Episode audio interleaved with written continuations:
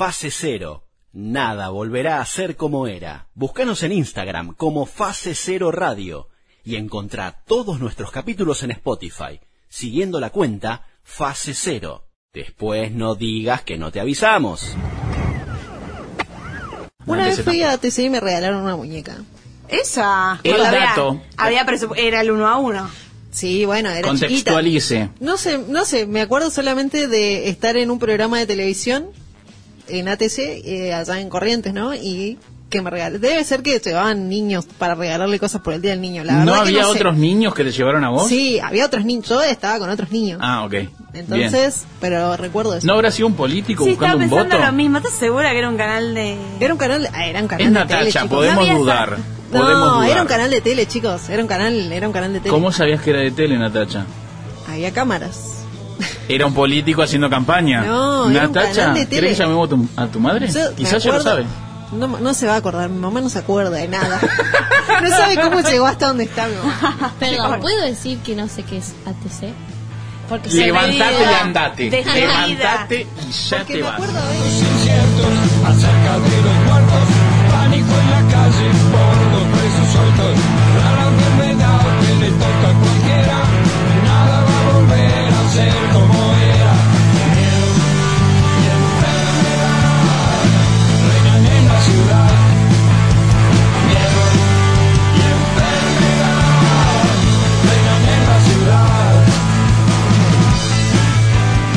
Bienvenidos a Fase Cero, donde nada volverá a ser como era. Mi nombre es Álvaro Garay. Esto es un producto de Radio Podcast. Como siempre digo, si lo estás escuchando en, un en una radio, somos radio. Y si lo estás escuchando en un podcast, somos podcast. Tan sencillo como eso, porque el tiempo pasa para todos y nosotros nos vamos ayornando. Claro que sí.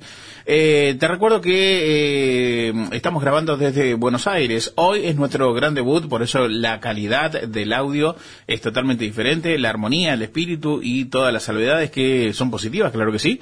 Eh, estamos en los estudios Boom, aquí se hace grabaciones y producción de podcast. Eh, hoy nos está operando Rama, así que vayan inmediatamente a buscar su página en Instagram, boom.rec, a tan sencillo, simple y como ello podrán ver el hermoso estudio que tiene.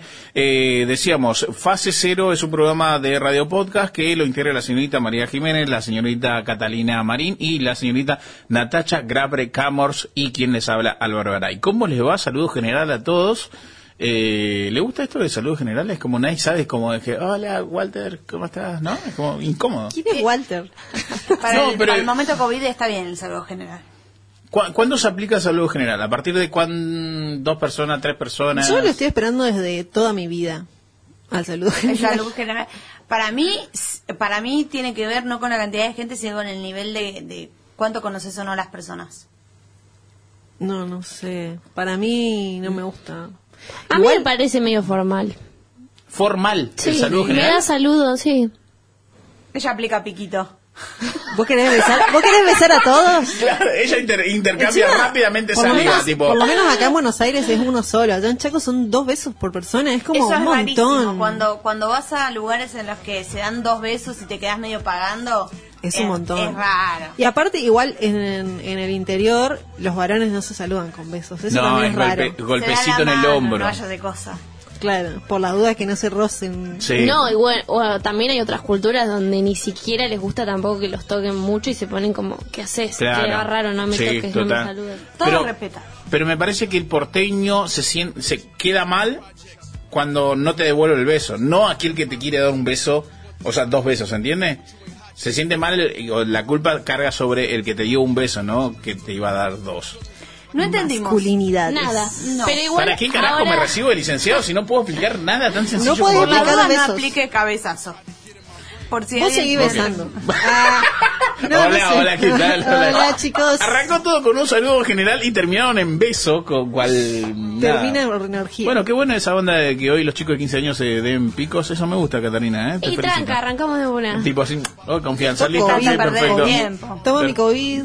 toma mi COVID, comparto contigo mi COVID. Quiero dame- aclarar públicamente que no tengo 15 años, porque Álvaro lo va seguramente repetir muchas veces. Usted es muy inteligente, pese muy a tener inteligente. 15 años. Me encanta que no quiso desmentir la parte del pico. No, no, lo grave era tener 15 años. Eso era lo grave.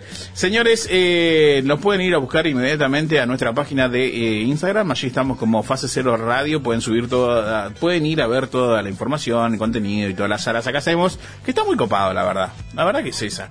Eh, hoy vamos a hablar de libros, vamos a hablar de audiovisuales, vamos a jugar.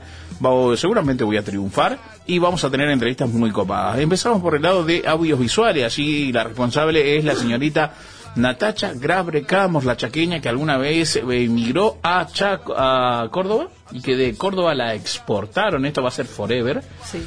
Y hoy eh, tiene un perro a quien no lo educa tan bien, pero tiene un perro Digas, responsable. porque vos no tenés un perro. Vos tenés un gato que hace lo que quiere. No tengo gatos Hay un gato viviendo en tu casa. que piensa que es su casa. Quiero decir esa que es una realidad es también. una gata y es una perra. Respeten. Ah, bueno. Bueno, es una, un gata, una gata que piensa que es su casa, pero nada que ver, no es su casa. Yo creo que es su casa. Es su casa. ¿Por qué? ¿Cuál es el Trae concepto? sus ratas. Claro, Te saluda en la entrada. Te saluda, te ve llegar, te ve... ¿Sabe que sí? ¿Sabe se que me planta sa- con los perros que quieren llegar y les dice, no, querido, no va Acá para no. tu casa. Es su casa. Es su casa. Te va a sacar la cama enseguida para ir. Nah, ¿sabe? Para que entre a mi casa, a mi, a mi, a mi habitación, nada. No sé. Va a ocurrir No algo Bueno, nunca. Ah, la vamos a llevar. Bueno, eh, sección de audiovisuales, hoy de qué va a tratar, qué va a recomendar a la vamos a audiencia. hablar de una peli que es un, un super estreno, un super estreno no, porque es recién estrenada, esto quise decir, eh, y es una peli que pueden ver en HBO Max que se llama Errante Corazón, que se trata de amor, ah, no, bueno, pero de un amor rarísimo, Eh, un señor que no sabe querer, que no sabe amar, Que no porque sabe está amar. buscando cómo, cómo se ama, ¿no? Porque como que en la en el póster de la película dice nadie te enseña a amar. Esa. Es, es verdad también, a ¿Quién la lo vez escribió, Catalina? a la vez Bien. como que está bien, porque ¿quién te enseña a amar? Obviamente las películas de Disney no, el amor romántico ya fue. ¿Cómo es el tema del amor? Bueno, Eh, esta no te película metas con el amor romántico de Disney, te lo pido por favor. Pero es muy complejo el amar. Es Tiene muy complejo razón, el amar. Ay, ¿ves? ¿dónde nos metimos? Sabemos de igual. Es difícil, es difícil amar, aparte no sabes qué Hay quiere muchas el otro. formas de amar. Claro, aparte la sociedad te impone un montón de cosas de, de cómo debería ser, capaz que vos no sentís eso. Bueno, no sé, habla sobre eso con un señor de, cin- de 50 años, eh, que es el Leonardo Sbaraglia, aparte muy muy lindo de ver todo, así que... ¿Puedo hacer una pregunta? Decí, Crucial la pregunta. No, de vuelta no. ya sabemos lo que vas a preguntar. Voy a preguntar so- durante la columna entonces. Bueno. si no me dejan en esta apertura amable y tan democrática, no voy a preguntar. Quédense ahí. No a- para la pregunta de Álvaro. que ya sabemos para dónde va. Que arranca con T y termina con derezo. Es muy difícil. No dije nada. Continúa. ¿Qué? Y Derezo. No sé, no sé qué quiere decir. Sáquelo, sáquelo, Catalina. Usted puede. ¿Lo sacaste? cómo va en la, en la tabla. Ay, boludo, me hace acordar. Tengo que ir a la cancha a alentar porque no estamos entrando en la sudamericana. Ay, ¿eh? bueno. Che, Y vos jugó vas a hacer Argentina. la diferencia. El otro día Yo no entiendo tu, lo- tu pregunta, tu lógica. Déjame que estaba hablando boludeces María. No. ¿Qué? No, porque tengo una pregunta yo. Sí. ¿Por qué, ¿Por qué no se vendieron las entradas por internet de Argentina eh, Brasil y la gente tuvo que ir a hacer cola? Me, me gustaría darte una respuesta digna. Tipo, no, bueno, la organización previó, dijo que, no, zaranga, zaranga. Para mí hicieron los negociados que se podían hacer y dijeron, bueno, que hagan acá fila total. No nos importa cuánto tiempo estén haciendo En cola en San Juan. En San Juan. Entonces, como, ah, que está bien. Total, mi responsabilidad en el gobierno de la ciudad o AFA, o sea, acá es como, nada. no como las de Justin Bieber que explotaron virtualmente. Exactamente. ¿Podemos ordenarnos un poco? o No, no Sí, quiero- huracán, no tema huracán. botona. Sí, ya llegó el tema yo huracán. Pensaba Ya seguir con el programa. Pero bueno, ¿querés si que metemos cuatro puntitos, si metemos unos cuatro partiditos más positivos, podemos y aspiramos a ingresar a la, a la Copa Sudamericana y esperemos que Cristaldo no se vaya. Cristaldo. Cristaldo. Dale, Cristaldo. ¿A dónde más vas a ir si no es al huracán? A Boca. Ah, bueno. Bueno, señores, y también habrá sección de libritos. Allí la responsable de hablar de libros y otros cuentos de la señorita licenciada ella, baterista y también amante de perros y adopta perros, más callejeros, la señorita María Jiménez. callejera. No todo lo que dijiste es cierto. Lo voy a dejar ahí. Eh, lo de va triste, ¿no es cierto? Plástico Cruel, traje hoy de José Esbarra, eh, un libro de 1993, que mientras Nata contaba sobre su columna, yo pensaba, mi libro también tiene un poco que ver con las reflexiones alrededor de lo que es amar y cómo, y cómo se hace, o con las infinitas expresiones que tiene el amor, cómo lo vive cada persona.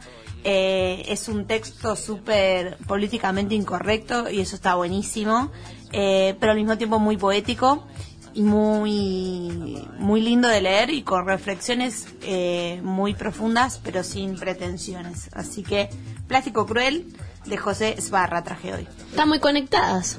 Muy conectadas. Muy siempre. conectadas, claro que sí. Eh, también tendremos la, eh, el placer de hablar con una mujer que tiene una historia de vida superadora, ejemplar, y me parece que es como el momento de escuchar a alguien que realmente la pasó muy mal y que hoy tiene otro presente y muy bueno. Hablamos de eh, la afgana Nadia Galum. Eh, ella debió disfrazarse durante 10 años de hombre para sobrevivir ante el Estado Islámico en su propio país.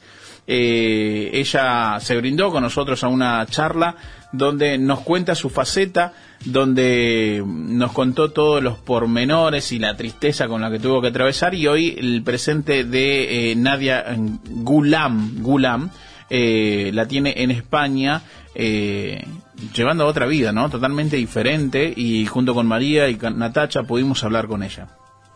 Sí, está buenísimo. Me hizo acordar una película que está muy buena y habla casi de lo mismo, que se llama eh, El pan de la guerra, que es de una nena que se tiene que disfrazar de eh, varón para poder sostener, sostener su familia.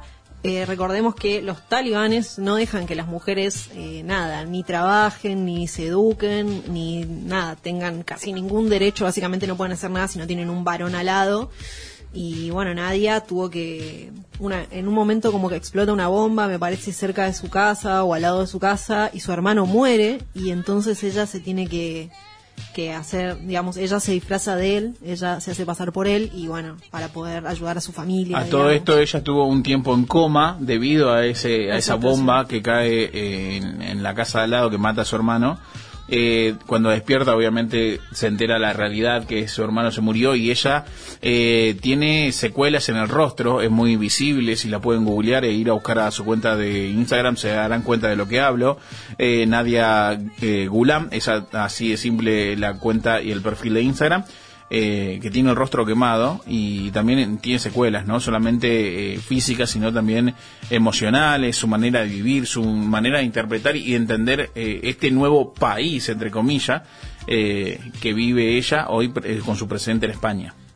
Sí, es muy importante escucharla porque ella sigue muy presente, tiene una fundación en la que sigue teniendo una lucha a favor de los derechos eh, de las mujeres, eh, que está muy bueno para seguir repensando, sobre todo en, sociedades como la nuestra, que sabemos que faltan un montón de derechos por adquirir, eh, pero al mismo tiempo hay otros países eh, como Afganistán en la que realmente la están pasando mal las mujeres.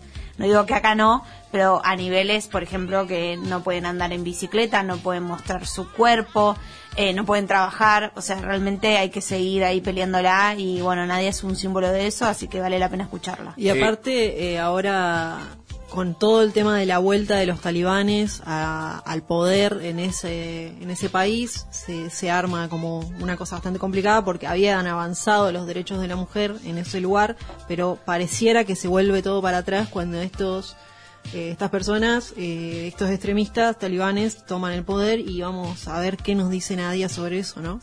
Así que quédense del otro lado para escuchar la entrevista con Nadia Galum, si es que estás en la radio, y si no, podés ir a buscarlo de manera inmediata, porque ya está publicada nuestra cuenta de Spotify y también en YouTube, la entrevista con Nadia Gulam, ella eh, a- afgana, viviendo hoy en España, y también eh, contó su experiencia, está narrada, está eh, hecho novela, El secreto de mi turbante. Así que también pueden encontrar por ahí su, su realidad. Nosotros tenemos muchas cosas más para decirle aquí en fase cero, por eso le pedimos que se queden. Son dos horitas de entretenimiento, emociones, acciones y seguramente Huracán va a ganar cuando termines de escuchar este podcast. Señores, esto es fase cero, donde nada volverá a ser como era. Fase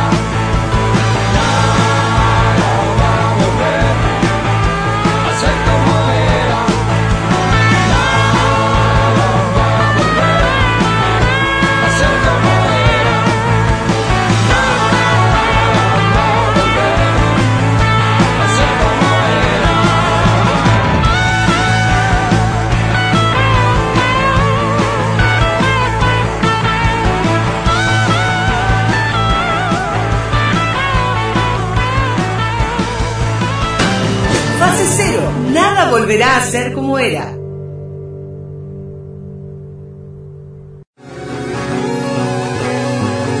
adelantando, vamos a hablar de una película que está buena, que la Vamos a hablar entonces de la peli mala. Bueno, la última que quiero recomendar, o en realidad no, sí, es recomendar, pero es... Bueno, como les adelantaba eh, al principio, eh, otra recomendación que tengo para hacerles que está en Cinear. Natacha Grabré Camors está en fase cero.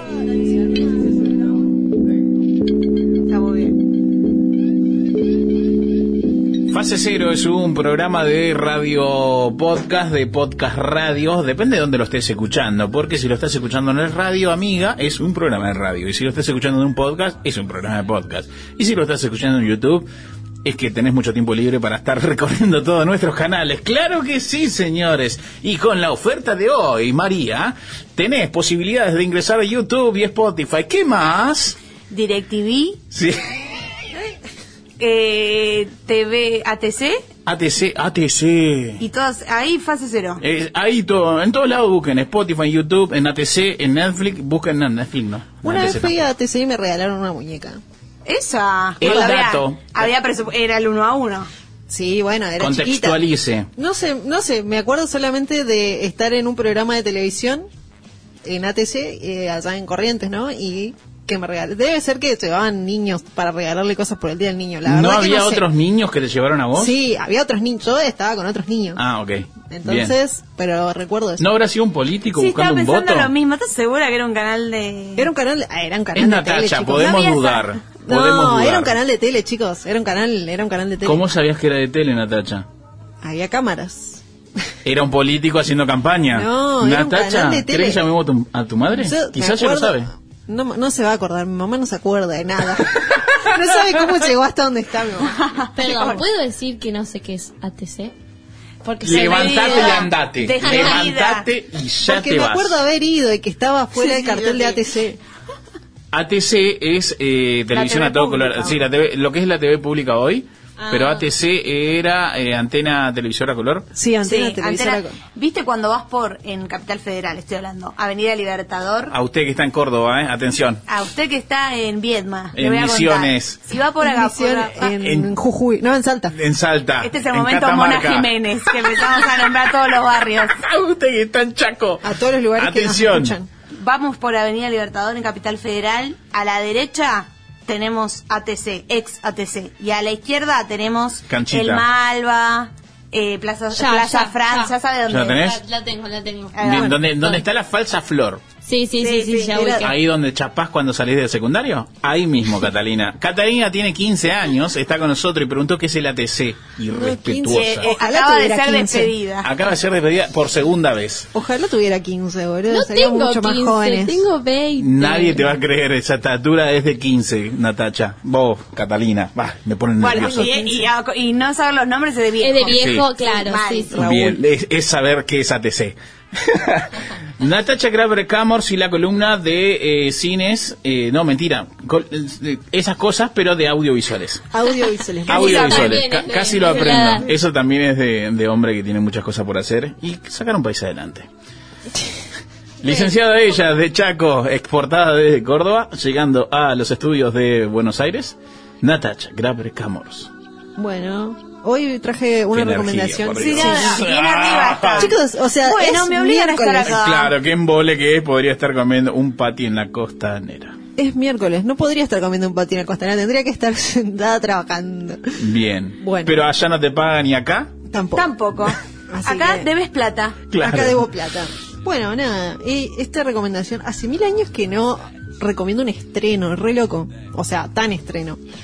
Pero bueno, hoy voy a recomendar un estreno que la realidad... Sola, arranca la rotonda, se baja, vuelve a subir, se fuma un pucho y arranca me de vuelta. ponen re mal las rotondas, me ponen re mal, me ponen muy ansiosa. Eh, es esta película que se llama Errante Corazón. Yo la verdad es que pensé que era una película que el director era uruguayo y por eso iba a traer esta película, pero no, no era uruguayo, es argentino. Para Bien. nuestros oyentes de Uruguay. Para nuestros oyentes de Uruguay, esta película que parece de un uruguayo, pero no es. Aparte tiene un... tiene- Es una buena categoría de películas. Lo que parece Uruguay, pero no es. Claro, Es película Argentina, según tu claramente. apellido. Si sos Garay Gutiérrez, quizás sos España. Si sos Porodrosco, es Polonia. no sé cómo son los apellidos de los uruguayos.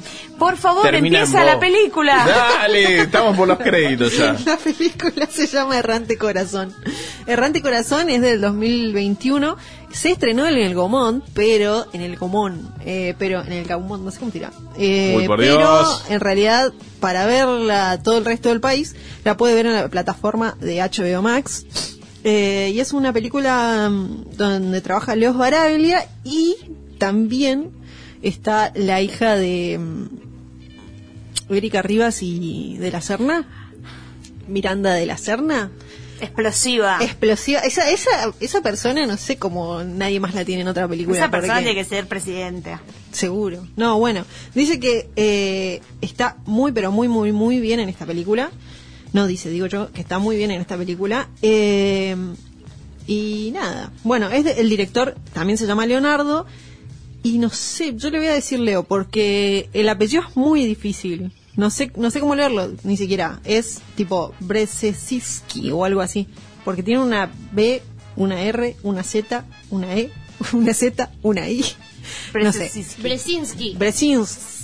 Ponele. Bueno, pedimos perdón. Igual la gente ya sabe que no sabemos pronunciar absolutamente nada. Pero lo importante es que sepan el nombre de la película que es Errante Corazón. Y se trata sobre Leonardo Sbaraglia, que es un padre soltero. Ponerle, mm, sí, no sé si sería soltero porque sí está la madre de la chica, pero la madre de la chica como que dice, bueno, la verdad que tengo ganas de viajar, nos vemos, chau. Y lo deja, a- la deja a la chica que, Miranda, que es Miranda de la Serna, que eh, igual es como adolescente ya, o sea, es grande no es una niña, digamos, pero se lo deja a Santiago, que es el personaje de Leon- Leonardo Sbaraglia, que, eh, no sé, es un personaje como quebrado, digo, está en la cornisa, es un personaje como muy al extremo, eh, es un hombre de, de 50 años, como Leonardo, eh, que está bisexual que se vuelve a encontrar con tipo un amor de antes, un hombre, y bueno, se mete en esa y todo es eh,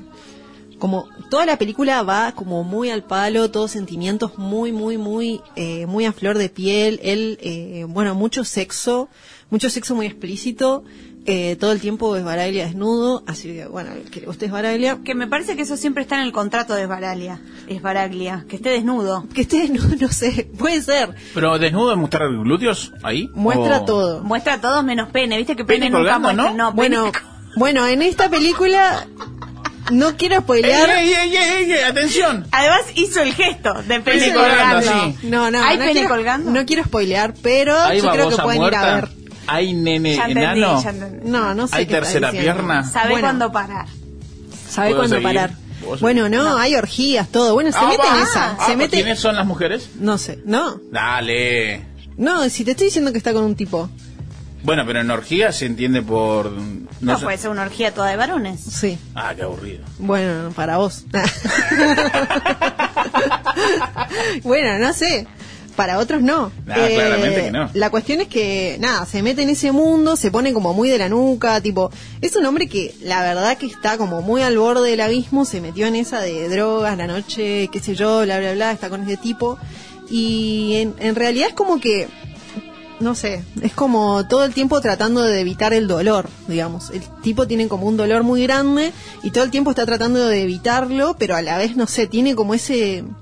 No sé si vieron alguna vez esos personajes que es como... eh, quiero evitar el dolor, pero a la vez me pongo ahí al ladito. Es Sí. como, bueno, estoy al borde. Entonces es como ese, ese clima, digamos.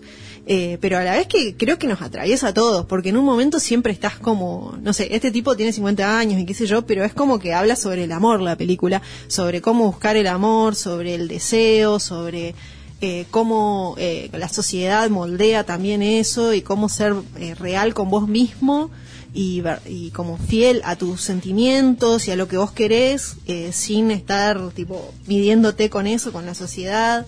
Pero también, bueno, nada, habla como de, no sé, de ver un poco para afuera, ¿no? Porque este tipo es un tipo como muy caprichoso, como que hace lo que quiere y, nada, y, y tiene como la relación con la hija, que es un poco lo que le tiene un cable a tierra, digamos, que es una relación reconflictiva, pero me parece porque, no sé, como que es un, es un tipo que no sabe muy bien cómo amar y, y- cómo querer a alguien y va atropellando todo y le sale lo que le sale, que también es como muy sincero y muy fiel en ese sentido de que le sale lo que le sale.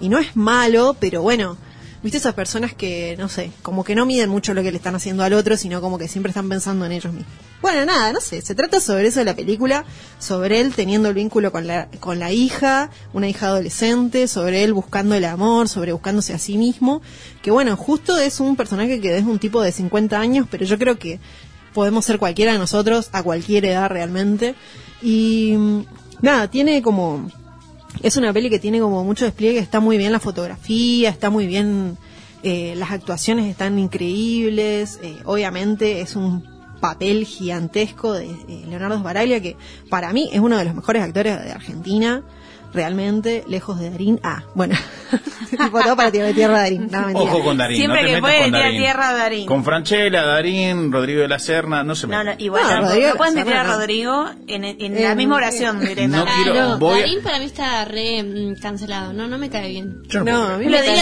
Yo por la duda me despego, me despego de este comentario. Sí, yo El chino Darín es otra, Otra cosa. cosa. Ah, bueno. Ay, No, bueno, Aburrido. hay que decir, a ver, hay que decir que Darín tampoco ha dado personajes que son una locura. Siempre es el mismo tono, más o menos, para mí. Apoyo esa emoción. La prueba va a traer la semana que viene a Darín, ¿eh? Ah, que bueno. sepan. No, el mejor El actor mejor de actor. Argentina. Yo le voy a preguntar cómo fue trabajar con Esbarari. Ah, no. ¿Qué se siente tener un hijo tan fachero? Claro. Si viene el hijo, vengo a laburar. Ah, a, ella- a él sí le trae factura. Claro, y, y café. Y a mí todo. no me dejan decir pene colgando. Bueno, podemos hablar con Miranda de la Serna de última. Ah. De última.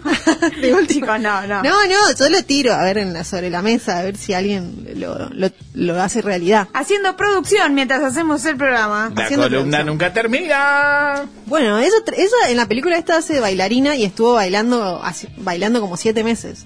¿Viste? Eso es realmente un actor comprometido. La mina se fue a aprender a hacer danza contemporánea, eh, ballet, todas esas cosas para encarnar el cuerpo de una bailarina.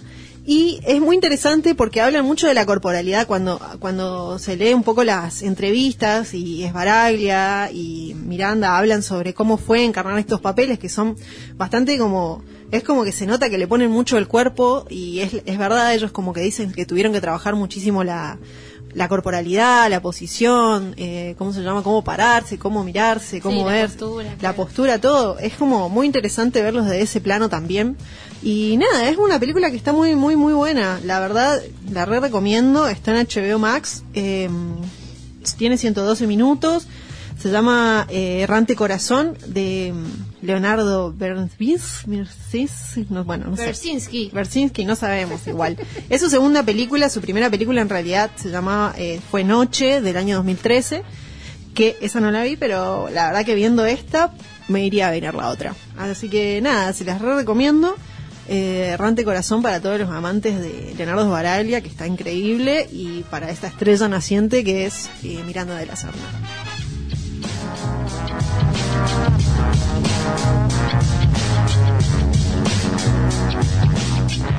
Fase Cero. Nada volverá a ser como era. Búscanos en Instagram como Fase Cero Radio y encontrá todos nuestros capítulos en Spotify, siguiendo la cuenta Fase Cero. Después no digas que no te avisamos.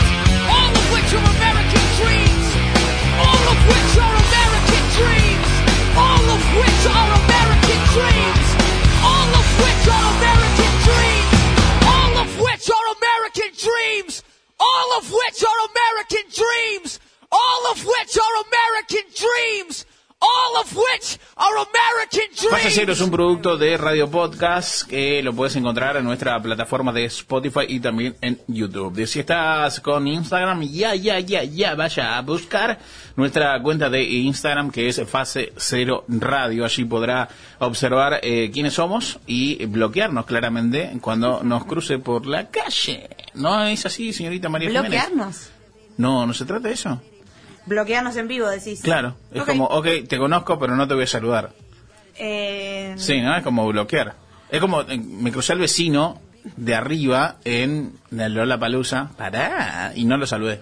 sí, no es bloquear, es otro verbo. Ignorar, que es el que estás buscando. Bloquear estoy buscando. O desconocer, no me desconozcas. Hacerme el boludo, No quizás me estoy buscando. Me quiero morir. Soy muy joven. Hoy, señoras y señoras, estaremos jugando al juego del tabú. ¿De qué se trata el juego del tabú, señorita María Jiménez, si quiere explicarle a los oyentes?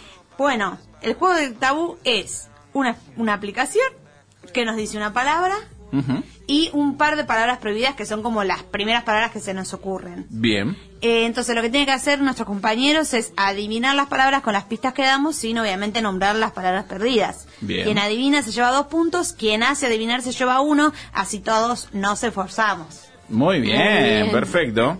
Eh, vamos a jugar. ¿Quiénes juegan? ¿Por qué juegan? ¿Cómo se llaman? ¿Y por qué se llaman? Se llaman Huracán Bebé, Álvaro Garay, Oh, yeah, baby, yeah. Tortugas Ninja, Natacha. que ya se fue. Ya- No, estoy acá. Llegó a Mendoza eh, con la mente. Tortugas Ninja, Natacha Kramer Kramer. Sí, yo. Llegan las Tortugas tortugas ninjas. ninjas. Llegan las tortugas. A comer Lucha pizza. por la vida, toca mam. ¿Qué? Sí, habíamos quedado que decía Tocama. Ray como catamarín. Ray, porque hay una película que es excelente que se llama Pequeñas Grandes Amigas, en donde está Ah. Dakota Fanning, la, la que hablamos siempre, con Brittany Murphy y Dakota Fanning hace una pendeja que es muy capa eh, y me representa. Me gusta tu inglés de colegio privado. Igual me parece, esa película está buenísima, yo la recuerdo, y también hace poco porque se cumplió, Eh, sí. cumplió años Brittany Murphy. Cumpliría años Va, Brittany cumpliría Bien, años. entonces, ¿cómo te llamas? Ray. Ray. Ray. Ray. Ray. Ray. Ray. Ray. Ray. Ray. Y cuarto integrante, Alex Mack, por la mejor serie infanto-juvenil de los 90. Perfecto. Boring. ¿Por dónde? Ah. El quien más puntos suma, gana. eh, no vale codazos, no valen golpes en la cara, ni meter los dedos en los ojos. Va a ser una, una disputa limpia. único que hace eso Fair sos vos. play. Claro, todo eso No, para Álvaro. Nada que ver. Yo soy un hombre que respeta todo y tiene códigos. Claro que Y no. todas esas cosas. ¿Quién arranca? Yo. Eh, la señorita Ray, Ray. arranca y hoy eh, interpretando a la señorita Catalina Marín. Eh, Interpretada ella por. Interpretada por Catalina Marín, ella también mejor conocida como la productora del programa. Y algunas veces cuando tengo tiempo voy, también es otras películas. Ese es- que puedo- ese es su segundo hacer. nombre. Como ahora no puedo, te clavo el visto, es otra. A esta hora no me jodas. Mirá, yo voy a no decir una jodas. cosa, ustedes están llenando el momento de que ella está pensando y a mí sería tipo, dale, Nata. Ah. no, no, Es no, harto de leer la mente de Nata. Es cierto, es que cuando tiene razón, tiene, Tiene- razón. creo que tiene un poquito de razón tiene, pero podríamos seguir así y muchos tiempos más, tipo, dale Ya Julián estoy, que ¿eh? quiero ir al baño, dale. Ah, Arranca bueno. la señora Y Ray. empezaron a hablar. Voy a ver una obra. De teatro. Sí. ¿A dónde la No, voy a ver? no, dale. Al teatro. Sí, está bien. ¿Me está cargando? Y gané. Y ganó. Chicos, esto es así. Voy a ver una obra y ella dijo de teatro. ¿A dónde? Al teatro. No, quiero- ¿Por qué no le da los puntos y ya ¿Cómo arrancamos puede así, ser tan no? fácil? Como- Pará, sí, no, dale. está la palabra. Dale, en Obra. serio. esta obra?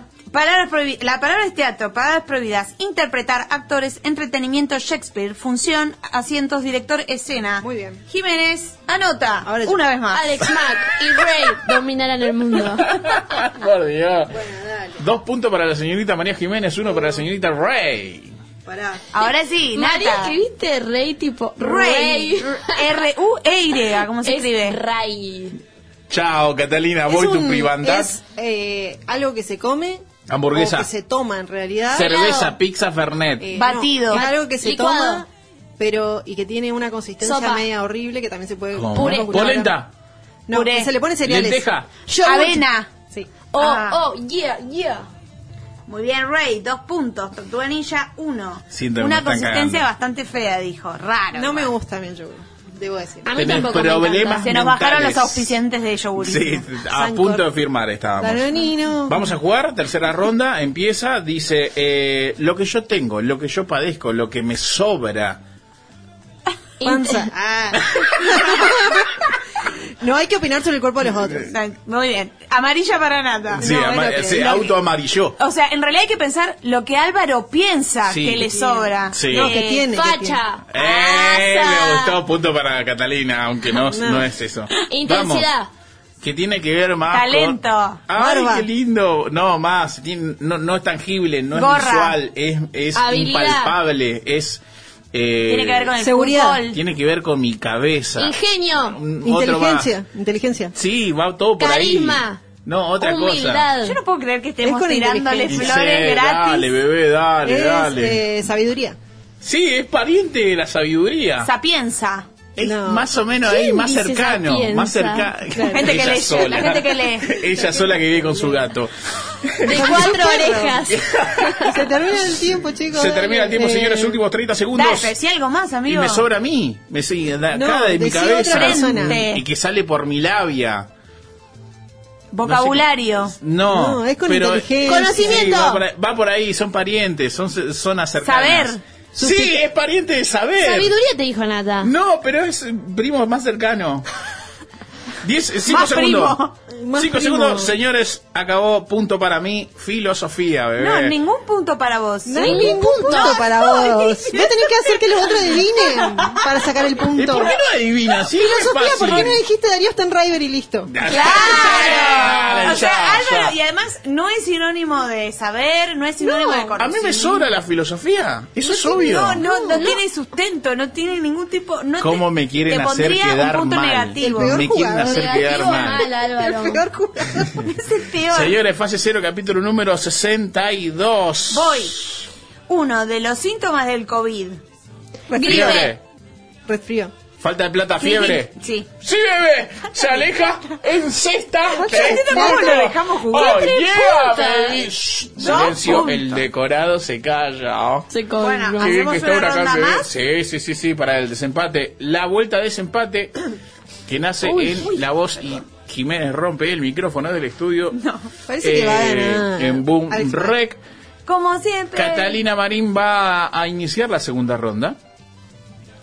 Bueno, después de la lluvia, Sale el sol. bueno, y la El arco iris. combinación. Exacto. Muy bien. Llegan las tortugas ninjas, Llegan las tortugas ninja, lucha, por, la vida. Tocaman. Tocaman. No, Tocaman no sé Dice. Tocaman, vamos a poner las Vamos tortugas poner ninja Tocaman. y va a decir Tocaman. Ay, qué difícil. Arrancó Ah, la señorita Nata. Natacha Grabre Camors. ¿Es algo que le sobra a Álvaro? No. Filosofía, bebé, cultura general, bebezuela, facha. Dijo, facha, Es, dijo, alguien- ¿entendés? es algo que hace un aventurero. Se va Escalar. Se duerme, de fuma porro. De aventura. Se De droga, viaje. tiene sexo con Aventurar. animales. Pero es Toma esa agua. onda, pero eh, Camping. eh, como Se para pelea con los padres. Descubrir, Lee. explorar. Analizar, Toma investigar. café de filtro. Descu- Camina descalzo. Tiene No, olor. No, se va como de. eh, se va. Excursión. De excursión. ¡Ole! Expedición, chiquito. Muy bien.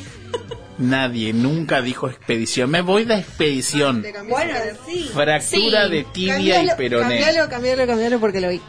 Señores, lo que yo suelo comer todos los domingos en familia. Asado, carne, Con mi familia italiana. ¡Pasta! No, lo dije yo, lo dije yo. Punto para la yo. señorita. Lo dije yo. ¿Quién inventaste?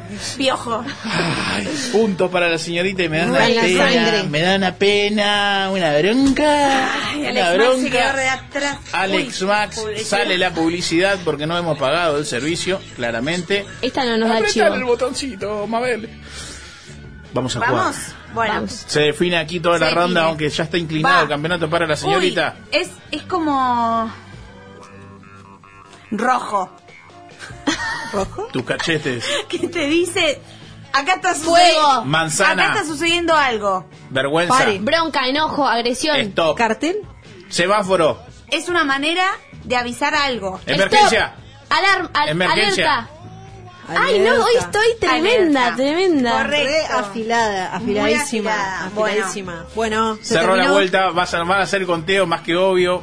La señorita Jiménez va a recurrir a hacerle el conteo, de atrás para adelante siempre, por supuesto. De atrás para adelante. Bueno, ¿seguro? Último puesto. Huracán bebé. La puta que la remil. Por parió. tres puntos. Siempre cómodo, en el último puesto, no importa cuántos seamos. Va muy bien. Bueno, tres puntos Huracán bebé, igual. Muy bien. Saluda a mis padres que me Igual están escuchando. vamos a hacerle un punto menos porque lo de la filosofía fue malísimo. No, es que ese no se lo conté. ¡No! No, No, Por Álvaro, santo. ¿quién te lo iba a contar? Papelón. Papelón. Segundo puesto, empatadas Alex Mack y Tortuga Ninja, o sea, Eh. Nata y yo, con cuatro puntos. Re aburridas son. Muy bien. Muy Está bien. muy bien. Bancaste este segundo también es el campeón. Sí, y ganadora indiscutida, la chiquita. La chiquita, no. La grande. La güey de 15 años que hoy tuvo la autorización de los padres. Ray. Ray. Con Firmé 10 autorización. puntos. Muy bien. Firmó 10 autorización. puntos aparte. 10 puntos, la No, rompió. no, no, no rompió. paré. Pensamiento lateral de Centennial. Chihira. ¿Alguien Chihira. le, le quiere dedicar el triunfo a alguien? Se lo voy a dedicar a mi mamá. Perfecto. Grande que mamá. tanto No, pa- ¿sabes a quién se lo voy a dedicar? Me corrijo, perdón, mamá. Se lo voy a dedicar a mis hermanas que me mostraron esa película hermosa. Pequeñas grandes amigas, Ray. Muy bien, esas Esa hermanas. película está muy bien. Deben ser La muy recomiendo. genias tus hermanas. Señores, esto fue eh, Juego de Tabú y yo casi triunfé mal. Ella camina con su viajero entre desastres y prisioneros. Cuando el destino se pone austero, sale al rescate lo verdadero. Ella camina con su viajero entre desastres y prisioneros. Cuando el destino se pone austero, sale al rescate lo verdadero.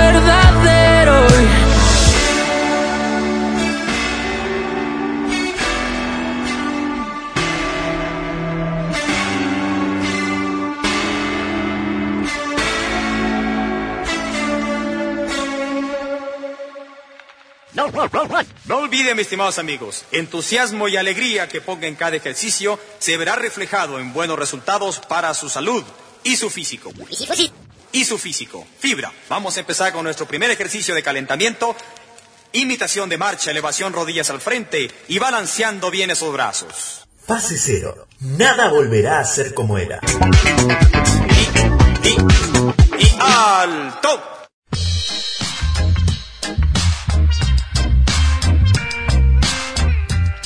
Fase Cero es un producto de Radio Podcast que si lo estás escuchando en una radio es radio y si lo estás escuchando en un podcast es podcast. Así de libre, felices y contentos somos.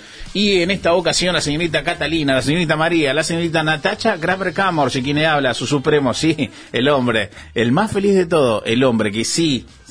Somos todos de huracán acá, ¿no? Sí, somos todos de huracán. Llegamos Soy a de la... Godecruz. Vos digo- Yo de Rosario Central. Ay, ¿qué? ¿Perdón? Soy de Catalina. boca. Hay gente que tiene hegemónica. problemas. Hay gente que Más tiene top. problemas. Bueno, Hegemónica. llegamos a la tal cual. sección más elaborada, mejor planeada, me- más profesional y elaborada. Esta es la sección Cosas que encontramos en Internet. La Señorita primera- Catalina, ella muy pronto a recibirse de licenciada. Ya que estamos, la vendemos así. Eh, licenciada, todavía no. Oh, no importa. Bueno, ¿a quién te va a comprar en Licenciada cosas? en cosas. Bueno, yo tengo acá una gatita que nació con cuatro orejas y que ahora su historia es furor en Instagram. Bien, perfecto. Se llama Midas y su dueño le creó una cuenta para contar su historia y al poco tiempo se convirtió obviamente en una sensación de internet. Bien. Eh, la verdad que cuando le- leí el título me pareció bastante desagradable porque dije un gato con cuatro orejas, Qué imaginámoslo. prejuiciosa. Sí, total. Pero debo decir que es muy adorable, es como un gatito gris con No ojitos. decías eso fuera del aire. Pero siga. Eh, off the record, Álvaro. Eh, ojitos verdes, la verdad que es bastante linda. Eh, y creo que tiene una cosa a su favor, es que los gatos no escuchan nada. Cuando lo llamas, el gato no viene, no es como el perro. Y pienso que con cuatro orejas la cosa puede cambiar. No Mirá, sé, lo que- La El análisis- veterinaria. El análisis. Yo creo que sí escuchan, solo que se cagan en lo que haces. Para Sí, mí te es ignoran. eso. Te Sí, ignoran. para mí es tipo, ¿tenés comida? No, listo. O sea, tener cuatro orejas no hace que quiera respetarte. Bueno, Pero- pero, con cuatro orejas es como, che, sé que me estás escuchando, no te queda otra que responderme. Ah, No sé. Es buen, bueno, buen bueno, porque teorías, teorías. le pone la carita y le dice, sé que me estás escuchando. Claro, Sé es como cuando le preguntas escuchando. al perro, ya sabemos que hablas. Y puedo hacer la pregunta, ¿qué sabemos tiene? qué hablas. Las dos orejas y atrás como una segunda fila de orejas. No, no, claro, la mutación es, o sea, es La mutación. mu- La mutación, ahora Sí, de belleza a mutación. No, para mí un es un, puente, un gato X-Men. Un gato X-Men. X-Men. Un gato X-Men. Bueno, es la oreja y, digamos, abajo de la oreja, la otra oreja, ¿se entiende? No es que está atrás. Qué impresión. Claro, pero tiene, tiene como una orejita más chiquita dentro de Claro, la oreja. es, es como una, es como si saliera un grano, pero es una ¿Cómo oreja. Una letita. Bello gato, mutación, un grano. Un grano. Bueno, bien, vamos a investigar las redes de el gatito. Midas, Midas. Midas, la gatita. Red social para el Midas, oyente. guion bajo X24, perdón. Vaya y chequee si el gato es mutante, es, tiene un grano o simplemente es bello. Y comente, vengo por fase cero. Meter en fase cero. Cosas que encontramos en internet. Pide divorciarse. Esto es momento de indignación. Pide No divorciarse. aplauda, Natacha. No aplauda. Pará, ey, paren. Para Raúl. pero- Trajimos la, la tribuna Raúl que está descontrolada.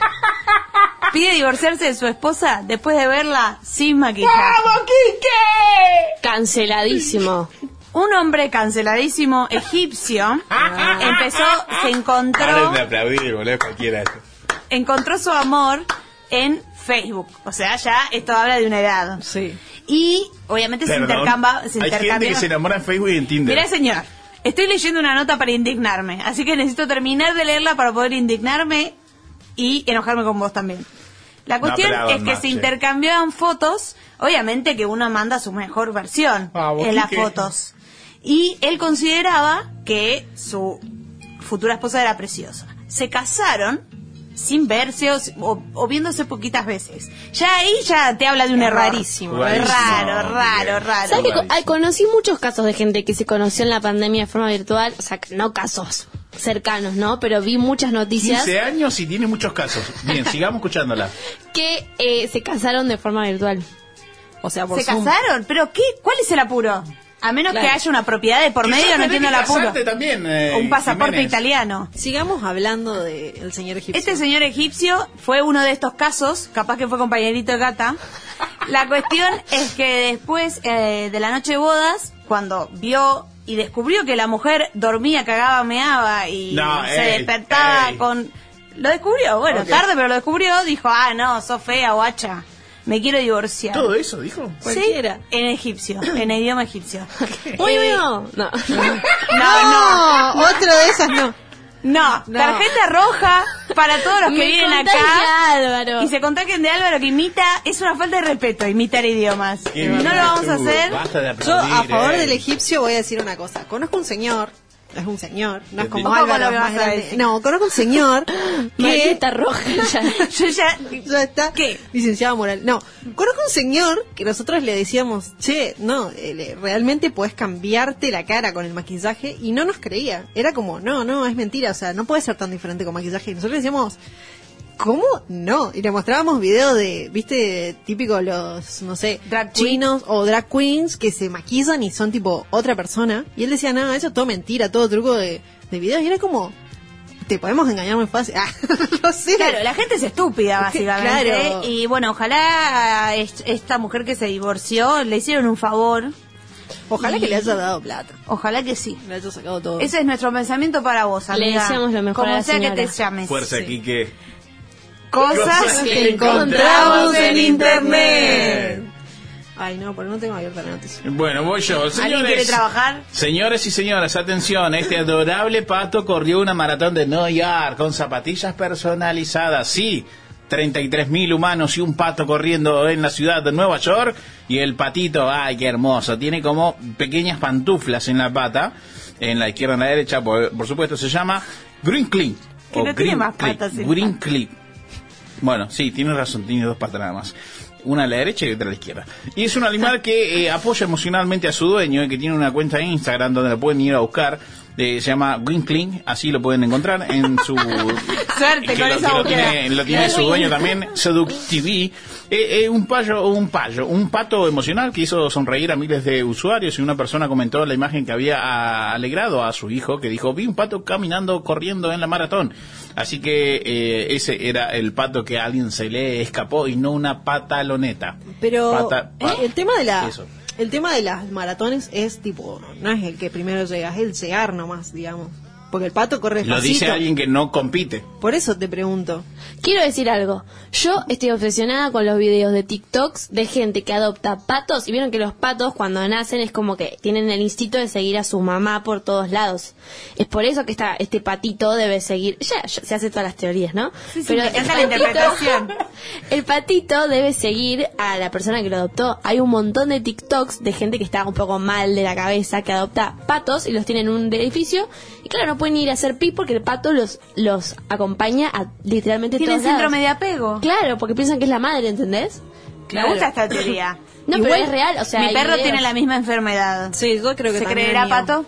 Mm, mi perro también tiene, no sé. Yo la verdad Esos que... que son malcriados, El tema de los patos me hace acordar mucho a Friends. Una de igual. cala y una Sí. de arena. Me encanta. Re. Y sí, porque tenían un pato y una gallina. ¿Se acuerdan? Bueno, igual nada, lo que yo iba, a lo que iba es que va- fue re despacito, o sea, nunca llegaba, che, hasta que llegue el pato, boludo. Bueno, pero cumplió su objetivo. Yo Llegó. creo que Hizo una a mí me maratón. gana un pato. Mirá, A mí eh, también me la gana un maratón- pato. eh, el pato puede poner en su currículum que corrió 33 kilómetros de una maratón y nosotros no Acá, podemos... sí, comiendo nada. harina. A ese Eso. sí lo adopto. Exactamente. Cosas que encontramos en internet. Obra de arte, un departamento lleno de 140 toneladas de suciedad. Uf, En tu una- casa, de- Catalina. Nada que ver. No digas eso que es la casa de tu suegra. De New York. Ruido, ruido, ruido, ruido. Se lo voy a pasar a la señora. The New York Earth Room es la atracción. Y sí, boludo, Earth, tierra. ríe Tranqui, boludo, de inglés, ¿eh? Y Gremlin se ríe. Samba, se te ríe. Yo creo que, te se juro ríe. por Dios, o sea, yo creo que me, entende- me entienden más, porque yo hablo con gente que habla inglés.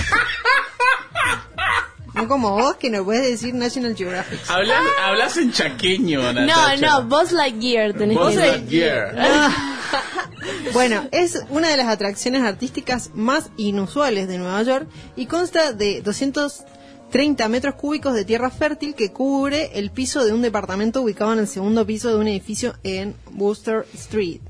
Bueno, nada. En, Mugre. 1900, en, 19 claro, en 1977 un artista hizo, eh, compró un departamento y lo llenó de tierra y bueno, esa es la atracción que vos podés ir a ver en Nueva York y tiene gente que la cuida, o sea, hay gente que trabaja ahí, un tipo que todos los días está ahí cuidando y removiendo la tierra y pisando la tierra y sacando los hongos que se juntan y todo el bardo y nada, podés ir y van Debe haber tipo- alimañas. Debe Claro. haber olor. No sé si habrá, porque es tierra como es tierra negra, digamos, es como tierra fértil, no es mugre. Ah, digamos. no es Bichos mugre. debe haber. No, no, sí, bichos debe haber. Cucarachas. No sé si cucarachas. Un lugar pero- lindo para, es como, che, mira, no te traje a ver Netflix.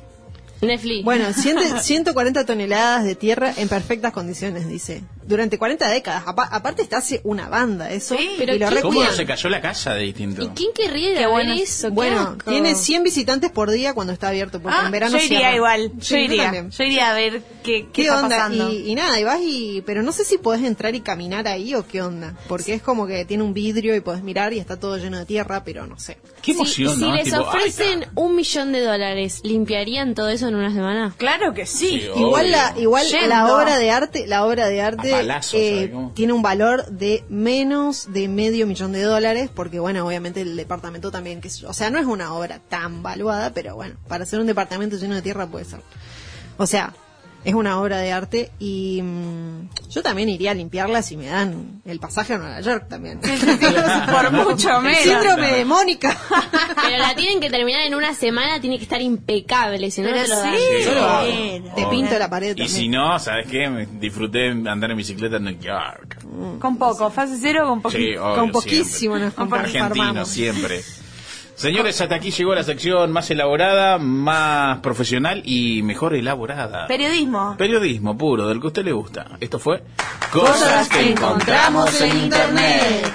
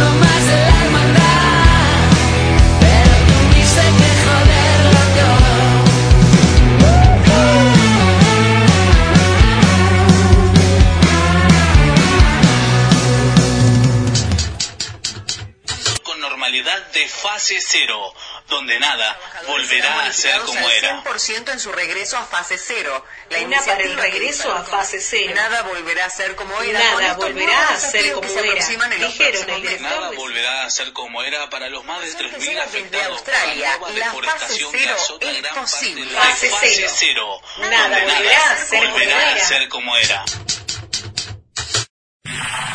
Y veníamos bien, pero de golpe pasaron cosas. Veníamos bien, pero pasaron cosas.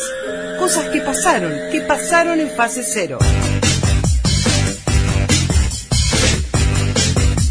Álvaro Castillo Granadas, él es el libro vejero eh, desde Bogotá, Colombia, hablando con nosotros. Y también pues obviamente busco libros para, para revender, porque pues yo soy librero de libros usados, ese es mi negocio. Y el librero me dijo, mira allí, mira allí. Yo miré y de repente vi en la sección de literatura latinoamericana el lomo, que yo lo conozco, lo distingo de la primera edición de años de Soledad, impresa en Buenos Aires en mayo de 1967 por la editorial sudamericana, la carátula con donde está el barco, con las tres flores amarillas, y el lomo es un lomo blanco, lo reconocí, la tomé, me quedé paralizado, me quedé de una pieza porque era la primera edición de años de Soledad, eran siete dólares, y yo le dije, y vos no me puedes hacer una atención.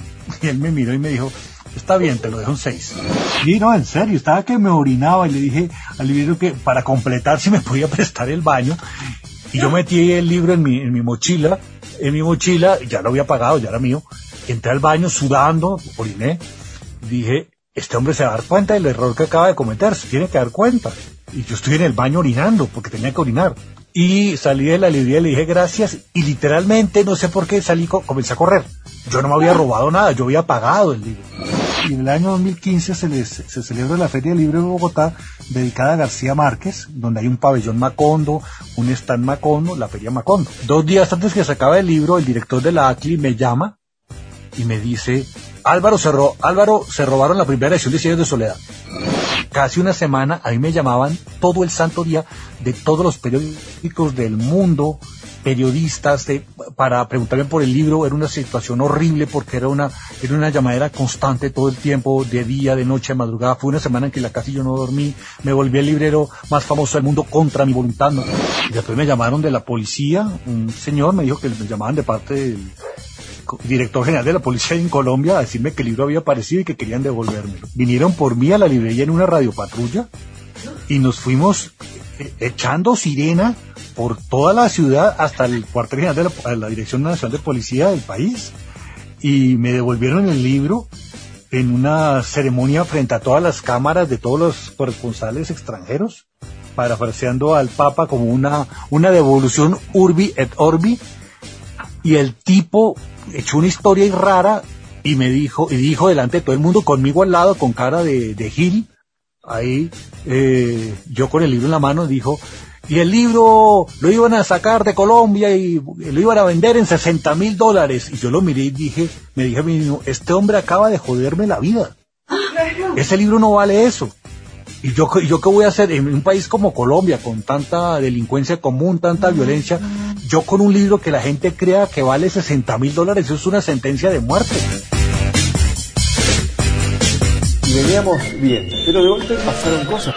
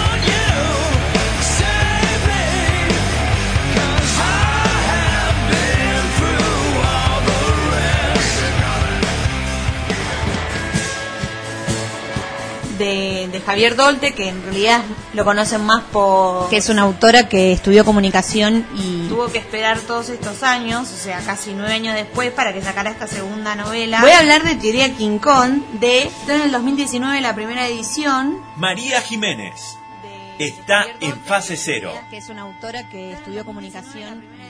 Fase Cero es un programa de radio podcast que lo grabamos en la ciudad de Buenos Aires. eh, luego lo puedes encontrar todo separado en eh, nuestras plataformas de Spotify y también en YouTube. Claramente también eh, tenemos nuestra cuenta de Instagram. Allí nos encontrás como Fase Cero Radio. Si es que en este momento no puedes escuchar esta columna o la entrevista que acaba de suceder o la que va a venir, eh, ya lo puedes encontrar en nuestra plataforma, eh, porque la vida sigue, claro que sí, y muchas veces no podemos estar pendientes de las radios o del momento que justo estoy bajando del auto y no puedo escuchar. Señorita María Jiménez, eh, en su sección con su columna, usted no es columnista, usted es dueña de la radio. Muy bien. Del radio la, podcast. la dueña. La, dueña. Esa era una película de, de narcotraficante, ¿no? Eso era una novela. Eso se le dice a Mirta Legrand por Sí, la novela, también. exactamente. Ah, La dueña. Ah, ¿que, que es una serie que dueña de una televisión era una televisora. La dueña del mundo, como es Mirta Ah, bueno, perfecto. De eso se trata la novela. No, no sé si ha llegado a grandes escalas usted, pero sí tiene sus columnas de cuentos y otros libros, María Jiménez. Exactamente. Y hoy, te, ¿querés que te cuente? Que- Tómese el tiempo, no sé si usted quiere, avala usted, Natacha, puede arrancar con su columna. Estoy tomando café. Yo traje Plástico Cruel hoy. Es una. Te podría decir que es una novela. Es un libro que es medio un híbrido entre varios géneros, que son mis libros preferidos. Es de José Esbarra. Eh, fue escrita y publicada por primera vez en 1993, o sea, ya tiene sus años. Eh, Esbarra fue un escritor, fue también guionista de televisión, fue maestro. Eh, nació en 1950 y falleció en 1996. Una lástima, muy joven y seguramente hubiese escrito muchísimo más. La verdad que este libro me lo recomendó Sergio Levato, amigo acá. Sergito, abrazo grande, viejo. Amigo grande, abrazo para Sergio, gracias por recomendármelo. Me dijo, te va a gustar. Tenía razón y además me lo prestó. Cosas que también hablan de una amistad. Los- después se abri- acaba de abrir una pestaña bastante gigante. Los libros no se prestan. Un capítulo también podría llamarse así. Yo sí presto. Yo presto, pero depende a quién. Eh, y no, bueno, vos prestás y pones en la biblioteca, le presté este libro a tal. Que ese es un buen en realidad no es, no es un te presto voluntariamente, es un, che, ya que vine a tu casa a tomar unos mates, ¿me puedo llevar este libro? Y es como, no te puedo decir que no porque me lo estás pidiendo. Entonces como se va y yo anoto, Natacha se llevó el libro de cómo tener De hecho, así fue. Te- hay un coso que se dice, Natacha se llevó este Sí, libro. total, que no sabemos cuál es todavía. Yo te lo devolví. El libro era uno de Mariana Enríquez. Y ya te lo devolvió. Y ya me lo devolvió. Después lo voy a chequear. Bueno, yo voy a devolver este libro, eh, como les contaba, se llama Plástico Cruel. Se trata de un montón de cosas. Trata de una época, de los 80 en Argentina, eh, una época en la que yo personalmente no viví, pero la verdad que, que siento que está muy bien retratada. eh, en el sentido de las drogas, de la liberación sexual, de, un montón de diversidad de cuerpos, eh, algo que, me parece que también fue bastante disruptivo en la escritura de Esbarra, eh, porque lo leí ahora en 2021 y me pareció que estaba súper vigente. Eh, es, como les contaba, un híbrido de géneros porque en realidad es un poco eh, el diario íntimo de uno de los personajes, que es, que es eh, en parte narradora y en parte protagonista, que se llama Bombón, y en parte eh, podría ser tranquilamente un guion, porque es puramente dialogal. Eh, hay como eh, títulos donde plantea la, la situación, por ejemplo, Bombón con Axel, que es el otro protagonista, y puro diálogo. Y está buenísimo porque- porque la acción avanza solo por los diálogos, que está muy bien logrado, porque además tiene muy claras las voces de todos los personajes y vos, aunque no te digan de quién está hablando, se entiende perfectamente de quién estábamos hablando gracias a esas voces. Eh, porque está muy claro el tono de cada uno y el registro de cada uno de los quien habla, de, quienes habla. Axel es el otro protagonista, es un adolescente de 17 años, total y completamente caliente, sin ningún tipo de tapujos en demostrarlo. Eh, quiere estar eh, con todo el mundo, pero puntualmente tiene como una relación de noviazgo, por ponerle términos románticos, con Linda Morris, que es el otro personaje que hace un poco de contrapunto, porque es como la burguesa cheta que tiene pretensiones y que no puede creer cómo está se siente atraída por Axel, que es eh, eh, un tipo de campo, va, un pibe de campo que vive en una casa sucia, que tiene ratas, que no se baña, que qué sé yo, y obviamente ella se vuelve loca, porque es total y completamente, completamente diferente a su mundo. Eh, empiezan a conocerse, eh, terminan juntos y todo todo el libro tiene como ahí como una escala de tensión entre que Bombón es como ella se autodefine travesti, puta y poeta, entonces realmente todas sus intervenciones son súper bellas por todo lo que cuenta porque claramente su su valor, digamos, es el de la palabra, eh, como ella está muy atraída por Axel, Axel está muy atraído por, por Linda, y Linda está en otra, por momentos sí, por momentos no. Entonces, eh, la, el libro habla más que nada de, amor en algún punto, pero en realidad de quizás las pasiones más primitivas que tienen todos los personajes, y es muy interesante porque no tiene eh, como moralinas, y muestra todos lo- los grises que pueden tener los personajes. No hay víctimas y victimarios, sino que todos pueden, por momentos son inescrupulosos, por momentos son sensibles, por momentos eh, te da te da como un poco de, de, cosa reírte de, la- de las cosas que hacen reír, como diciendo, no debería reírme de esto, pero me hace reír. Entonces el autor realmente lo, lo, lo logra un montón. Leí después una entrevista que él dio hablando de esto y decía que el libro no era de, de amor porque él consideraba que el amor era una construcción cultural, que el amor en realidad no existe, que lo único que existe es el sexo y a partir del, del sexo se construyen los vínculos. Y me parece que claramente está bien plasmado en el libro, que además va en una escala de tensión entre tensión sexual y tensión en el sentido agresivo que después al final explota de alguna manera y muy orgánico. Y hay reflexiones, esos libros que yo en este caso no marqué porque es prestado, pero si fuera, Porque si fuera este tuyo, lo marcaría todo porque no tengo ningún problema en marcar los libros y ti- tira frases como de la vida pero sin pretensiones que realmente están muy buenas. Y en esta entrevista que les digo que leí de José Esbarra él decía que que no tenía pretensiones de mm, como de que la gente adulta leyera este libro, que como el público de más 30 no le interesaba, así que yo llegué justo, porque si no ya no llegaba, que a él le interesan A los me- pendejos. Me, interesa igual eh, el libro. Ah, soy vieja. Nos vieja interesa que- a todos. que se interesan cosas de jóvenes. Bueno, es que ni siquiera para mí están de jóvenes, pero él como que lo decía en relación a que un, una persona con la que él estaba le decía que si seguía hablando de, de pijas, conchas y culos, nadie lo iba a tomar Eso no en se puede serio. y culis. Nadie lo iba a tomar en serio en como como Claro, en- como en escritor. la palabra menos cosa me puso. y culis. Nadie lo iba a tomar en serio como escritor y él dijo como los que no me toman en serio, que pueden ser la gente adulta, no me importan. Entonces, a mí me importan los pendejos que están calientes y que quieren leer sobre esto. Eh, igual no es para pendejos este libro. Para mí, lo siento José, no se puede defender porque ya falleció. Pero igual Así está cualquiera. así cualquiera. Pero realmente lo recomiendo, me lo devoré eh, y me parece que es de esos libros que después te quedan resonando por más que lo lees en dos días, eh, porque en el medio tenés que trabajar. Igual después te quedas como resonando.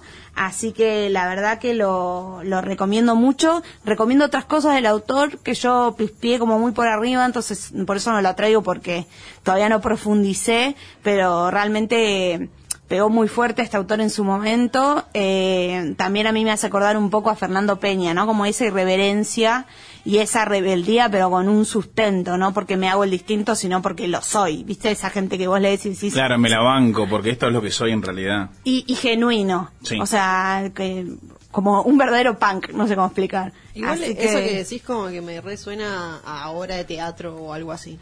Es que para mí repodría, como obra de teatro sería un poco enloquecedor, porque son diálogos muy dinámicos y muy rápidos. O sea, como sale uno entra otro, pero yo me lo reimaginé como guion también para obra de teatro. Pero bueno, como sea, eh, les recomiendo Plástico Cruel. Es un libro relativamente breve y detalle no menor, Plástico Cruel es como Axel, eh, uno de los protagonistas, le dice a la que les conté, a su novia Linda, eh, o sea, de esa, o sea, le dice que es una persona de plástico, ¿me entendés? Bueno, así es todo el libro. Así que lo recomiendo y bueno, lean.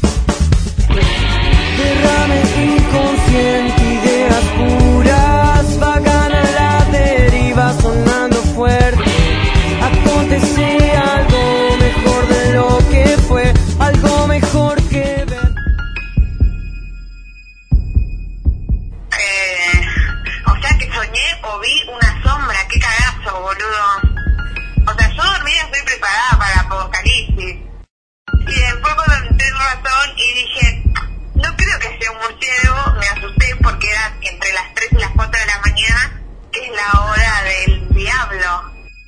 Se supone que se abren las puertas del inframundo y las energías eh, salen a pasear. No sé si es el diablo, no lo sé, Álvaro, qué sé yo. Yo vi algo a las 4 de la mañana y que casi me muero de un infarto. Si querés reírte de mi roce con la muerte, reíte, allá vos. Voy a hacer la limpieza energética. Nada volverá a ser como era.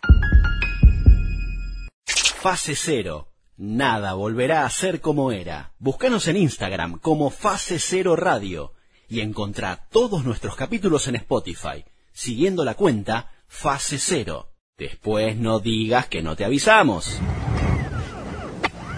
En el año 1991, durante la guerra civil afgana, resultó malherida cuando su casa fue destruida por una bomba. Estuvo varios meses internada hasta que salió del hospital. Para entonces los talibanes habían conseguido eh, el control de su país. Su hermano había muerto. Ni ella, ni, ni su hermana, ni su madre podían trabajar eh, por el hecho de ser mujer. En ese momento, a la edad de 11 años, decidió cambiar su identidad y hacerse pasar por su hermano Selmay para poder trabajar y alimentar a su familia. Esta es la historia de vida de Nadia Galum, a quien tenemos en contacto eh, para esta entrevista. Y de este lado te saluda Álvaro Garay, María Jiménez, Natacha Graprecamors. Esto es Fase Cero. ¿Cómo estás, Nadia? Buenas tardes, buenas noches. Buenas tardes, muchas gracias. Estoy bien. Nosotros estamos muy contentos. Sabemos que, que estás trabajando con tus libros, sabemos que estás trabajando haciendo un montón de actividad social. Y, y para, la verdad que estamos muy contentos de que hayas aceptado la entrevista. Y, y empezar por allí, ¿no? Eh, esta presentación que te dice que en el año 91 una, un- eh, la guerra civil afgana eh, cambió tu, tu vida, cambió tu historia, cambió la historia de todos y hoy te tiene aquí con un presente eh, refugiada en España hace un tiempo ya y, la, pre- la primera pregunta es qué rápido pasa todo, cómo cambió todo de repente, eh, ¿recordás esos momentos? Bueno, son momentos que nunca nadie se puede olvidar, momentos difíciles, nos dejan marcado nuestra vida. En mi caso, pues la guerra marcó mi vida y dejado marcado por siempre. La guerra llevó mi infancia, mi adolescencia, todo lo que era antes mi, mi familia, mi país, pues le destruyó y esto pues es- no es algo que se puede olvidar una persona. ¿Nunca dudaste en tomar esta decisión de, bueno, lamentablemente primero eh, masticar el dolor de la pérdida de tu hermano y decir, bueno, no me queda otra alternativa, tengo que, que- que buscar un medio de trabajo, una movilidad y, y empezar a generar eh, ingresos a mi familia y tomaste eh, la idea de cambiar de género, aunque sea un secreto para ti?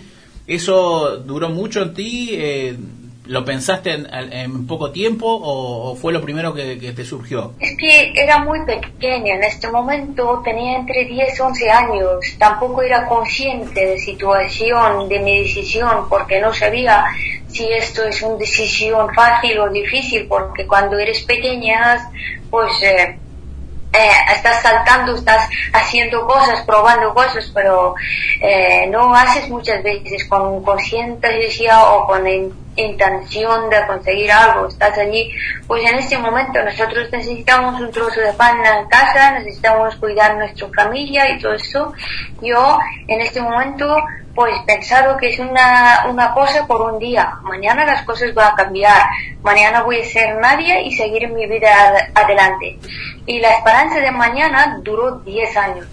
Durante 10 años no he podido recuperar mi identidad de, de poder recuperar mi, identidad de verdad, ser otra vez Nadia y ser una mujer. Porque claro, vestir de hombre, vivir de hombre, pues ah, tuve que estar así durante 10 años. Y, y todo esa esa vieja Nadia eh, ayudó a forjar a esta nueva Nadia, a esta Nadia más fuerte, a esta Nadia más luchadora, o, o eso siempre existió, esta esta mujer que va en lucha de todo y en buscar alternativas para su gente también. Es que de las dificultades aprendes. Claro que la Nadia de pequeña, antes de este bomba, pues no tiene nada que ver con la Nadia que soy ahora. Porque este bomba ha sido muy difícil en mi vida y ha destruido todo, pero ahora también he aprendido, salido debajo de esta bomba más fuerte, de decir, vale, ahora voy a reconstruir mis trozos de cuerpo y también de, mi vida. Y, a veces cuando nos pasan cosas muy, muy graves, eh, pensamos que hemos hundido pero si nosotros queremos, podemos cambiar, podemos transformar la situación en una cosa positiva. Pues yo de este bomba también he sacado un parte positivo de decir, vale, Nadia, eh, tienes que valer por tú misma, tienes que hacerte esfuerzo, tienes que no estar pendiente de un hombre, porque en mi país siempre, siempre las mujeres pensado, tengo que casarme para que mi marido me eh, am, dará comida o acompañarme o estar conmigo o cuidarme. Pues yo, desde después de este bomba, nunca pensé que voy a tener un marido que se ocupara por mí, ocupara por mí, que se preocupara por mí, porque me, me comprara comida. Siempre he dicho que no, que ahora pues tengo que hacer yo misma, porque no, no, no quiero estar dependiente de una otra persona. Y esto es gracias a este bomba. ¿Sabes? Que es muy fuerte porque eh, quizás oyentes dicen, ¿cómo puede ser que una persona eh, de, de, pa- pasando tan mal con estas dificultades aún da las gracias en esas dificultades? Porque las dificultades en la vida nos enseñan muchísimo. A mí me ha enseñado muchísimo. Nadia, ¿cómo te va? Y después de, haber pasado 10 años así vestida o como haciéndote pasar por tu hermano, qué sé yo, ¿cómo fue el, el momento en que, que, que pudiste ser vos de nuevo, que pudiste ser Nadia? ¿Fue cuando te fuiste de ahí eh, o en España ya o fue en ese, en ese lugar todavía? ¿Cómo, ¿Cómo viviste ese momento de volver a ser vos? Eh, yo hasta 21 años viví como un hombre en Afganistán y salí ah, de Afganistán con vestido de chico, solamente mi pasaporte le cogieron, le han hecho una periodista española que era presidente de una ONG en mi país eh, y ayudaba a la gente de mi país, pues ella me sacó de Afganistán con un pasaporte a, afgana de mujer, de Nadia, pero mi vestido todavía era de un chico. Y así que me he puesto un panuelo en el aeropuerto de Kabul, salí de Afganistán, y cuando una vez llegué en España, no tenía muy claro si quiero ser mujer, porque tenía mucho miedo de perder toda la libertad que había ganado como un hombre, porque como un hombre en Afganistán podía hacer muchas cosas, ganaba mi dinero, comerciaba, negociaba, miraba a la cara de la eh, de los hombres que eh, para una mujer en Afganistán era imposible, tenía mi bicicleta, eh, tenía mis amigos, podía ir donde quería y esto no quería perder por nada del mundo. Y cuando llegué en España, pues tenía miedo de ser mujer, perder todas las cosas que había ganado, las libertades que había ganado. Y una vez estado en España, visto que como mujer también puedo tener amigos, puede ir con bicicleta, puedo conducir, puede ir al colegio, pu- pues esto todo me ha ayudado para decir, no, ahora es tiempo de dejar este eh, vestuario y ser tú misma, Nadia. Ed, y te consulto, otra, la única persona que sabían, que sabían que vos no eras tu hermano, o sea, que eras Nadia, ¿era solo tu familia, era tu madre, eh, tu hermana, o tenías algún amigo, como contás que, tenés ami- que tenías amigos, que sabía esto? No, no, en este momento no podía confiar ni con amigos, no con, con nadie. Simplemente yo eh, eh, sabía este secreto y mi, y mi familia. Y ya está. Y hoy tu trabajo también eh, en España, ya aprendiendo otro idioma, inclusive eh, yendo en busca de una formación, eh, te, te hemos escuchado y acá es donde quiero destacar eh, tu tiempo para poder dialogar con nosotros, porque eh, en más de una ocasión dijiste, eh, prefiero yo ser quien cuente mi propia historia antes que los periodistas cuenten sobre mí, por eso también has publicado tus libros, ¿no? La primera estrella en la noche, El secreto de mi turbante eh, y tantos otros. Eh, me- por eso primero agradecerte por tu tiempo, eh, Nadia. Y la pregunta es, eh, ¿cuál es el mensaje o, por qué pensás que- que estás acá eh, en esta lucha? ¿Qué, qué pensás que tenés para decirle a, no solamente a, las mujeres afganas en tu país, sino que también eh, en todo el continente? Por, por ejemplo, aquí ahora en Argentina, que también se vive mucha lucha, eh, ¿cuál pensás que es tu, tu objetivo? Eh, ¿O por qué estás acá? ¿Por qué sobreviviste a esa bomba? Yo con mi propia ejemplo estoy mostrando en el mundo que nosotras mismas, las mujeres, podemos ser el dueño de nuestras vidas, que no, no permitirle a otras personas de- decidieran para nosotras. y por estas situaciones con dificultades que me encontré para ser la dueña de mi historia, eh, me costó muchísimo, muchísimos años, pero sigue, sigue luchando para que no me trataran como una víctima, que no soy una víctima, que yo siempre he trabajado con mi dignidad, porque la dignidad de un ser humano es súper importante. Yo he trabajado eh, para que yo recuperara mi dignidad, para que sea yo contar mi historia a quien yo quiero, no que la gente hablaran y hablaran y de mí, pobrecita, qué le pasó y cómo ha vivido. Claro, la guerra ha destruido mi vida, nos han hecho pobres, pero yo he reconstruido mi vida con mi esfuerzo, con mi capacidad. Y esto es quiero quiero demostrar en el mundo que es posible por otras mujeres de todo el mundo porque por desgracia en todo el mundo veo muchas muchas injusticias con- para mujeres muchas mujeres ah, todavía en, en España en España mismo eh, para que piensan que no valen por sí mismas tienen que estar pendientes de un hombre para que me comprara comida o porque viva con ella eh, eh, con ella. Y yo pues por eso estoy constantemente trabajando para que eh, eh, las mujeres recuperen su eh, dignidad si quieren estar con un hombre porque sea por amor, no por la necesidad, porque la necesidad ella puede cubrir por sí misma. Nadia, ¿y hoy tenés relación con, con tu familia en Afganistán o con gente que está allá? ¿Hablas con, gen, con, con gente de allá? ¿Tenés contacto? Sí, yo estoy en contacto con mi familia eh, y mi hermana que está en Afganistán, también eh, mi madre, mi padre, mis primas, pues están en Afganistán y yo estoy constantemente en contacto. También he fundado una asociación que se llama Ponts per la Pau, que significa Puentes por la Paz, que mm, allí pues estamos trabajando con las niñas en Afganistán desde el 2016 para que tengan posibilidades de poder estudiar, para poder ir al colegio. Y ahora pues mis proyectos están creciendo bastante según la necesidad de mi país, según la necesidad de otras mujeres porque cuando los Estados Unidos ha dicho que las mujeres afganas necesitan ayuda, apoyo, todo el mundo vamos a ayudar a las mujeres afganas. Y ahora cuando ellos han ido y han dicho, ahora están los talibanes en Afganistán, nos vamos, es como si no quedado mujeres en Afganistán, no quedado niñas en Afganistán, no quedado ganas de aprender educación, formación, libertad. Y esto es lo que estoy ahora haciendo para decir en el mundo que en Afganistán hay 32 millones de personas, medio de esto se forman las mujeres y niñas.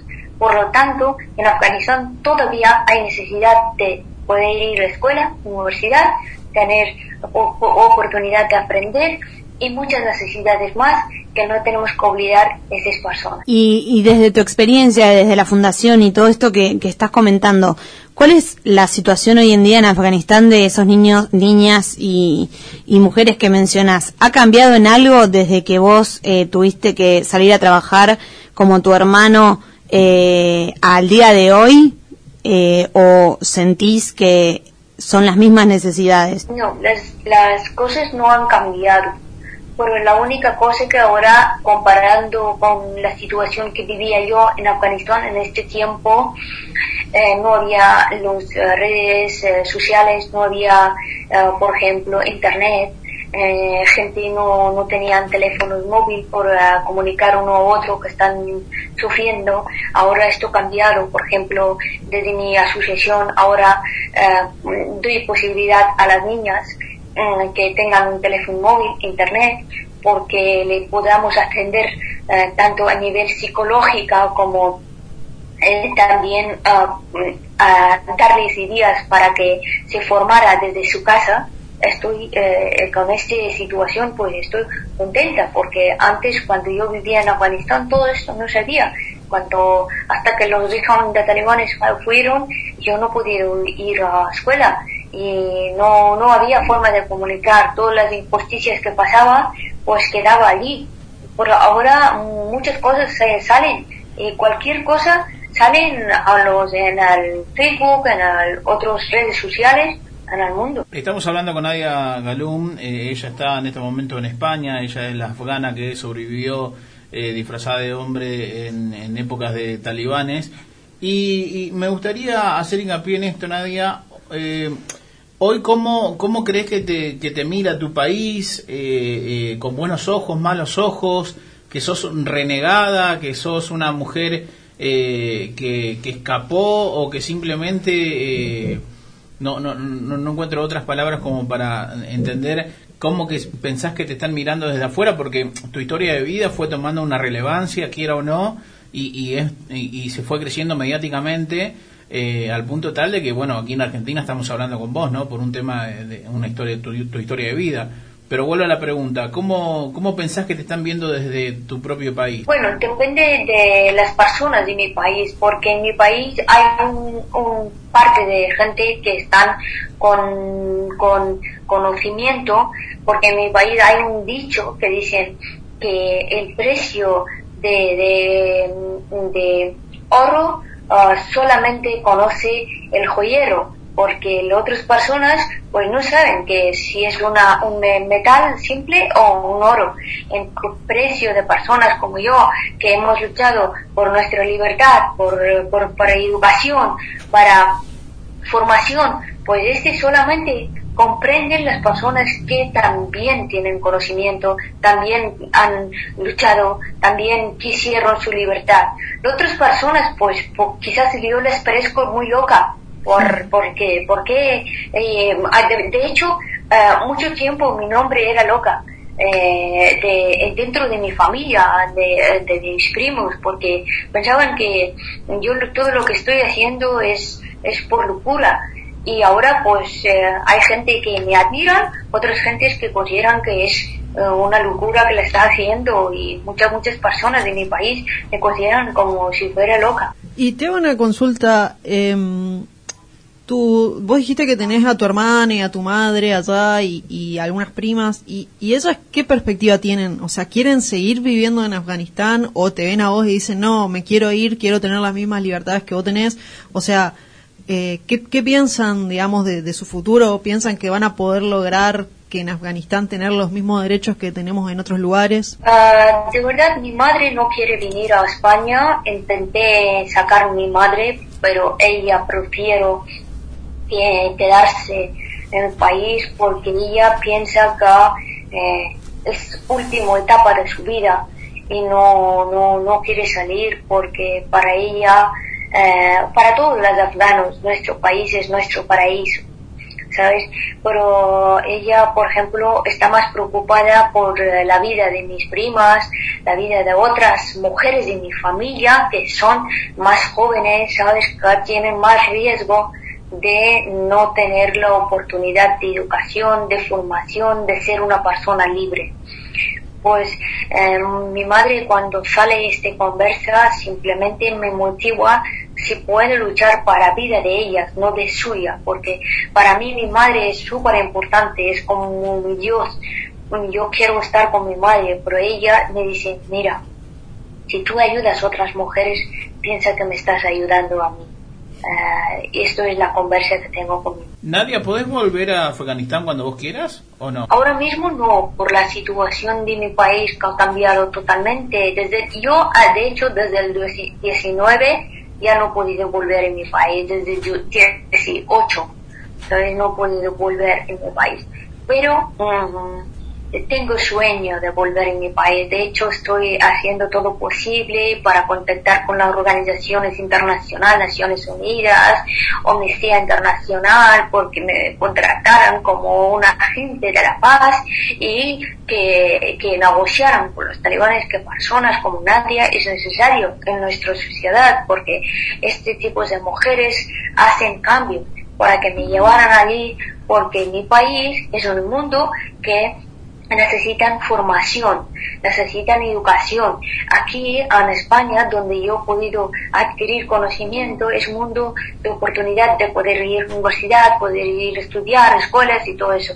Por eso yo siempre digo que aquí necesitamos formarnos para volver a nuestro país y transmitirlo a nuestra formación, porque más que nosotros nadie puede ayudar a nuestro país. ¿Qué rol cumple eh, en tu lucha los libros? Eh, tu, tu, tu manera de comunicar, eh, bueno, más que nada los libros, las charlas que das, ¿cómo es que surgió esa necesidad de expresarte de esa forma?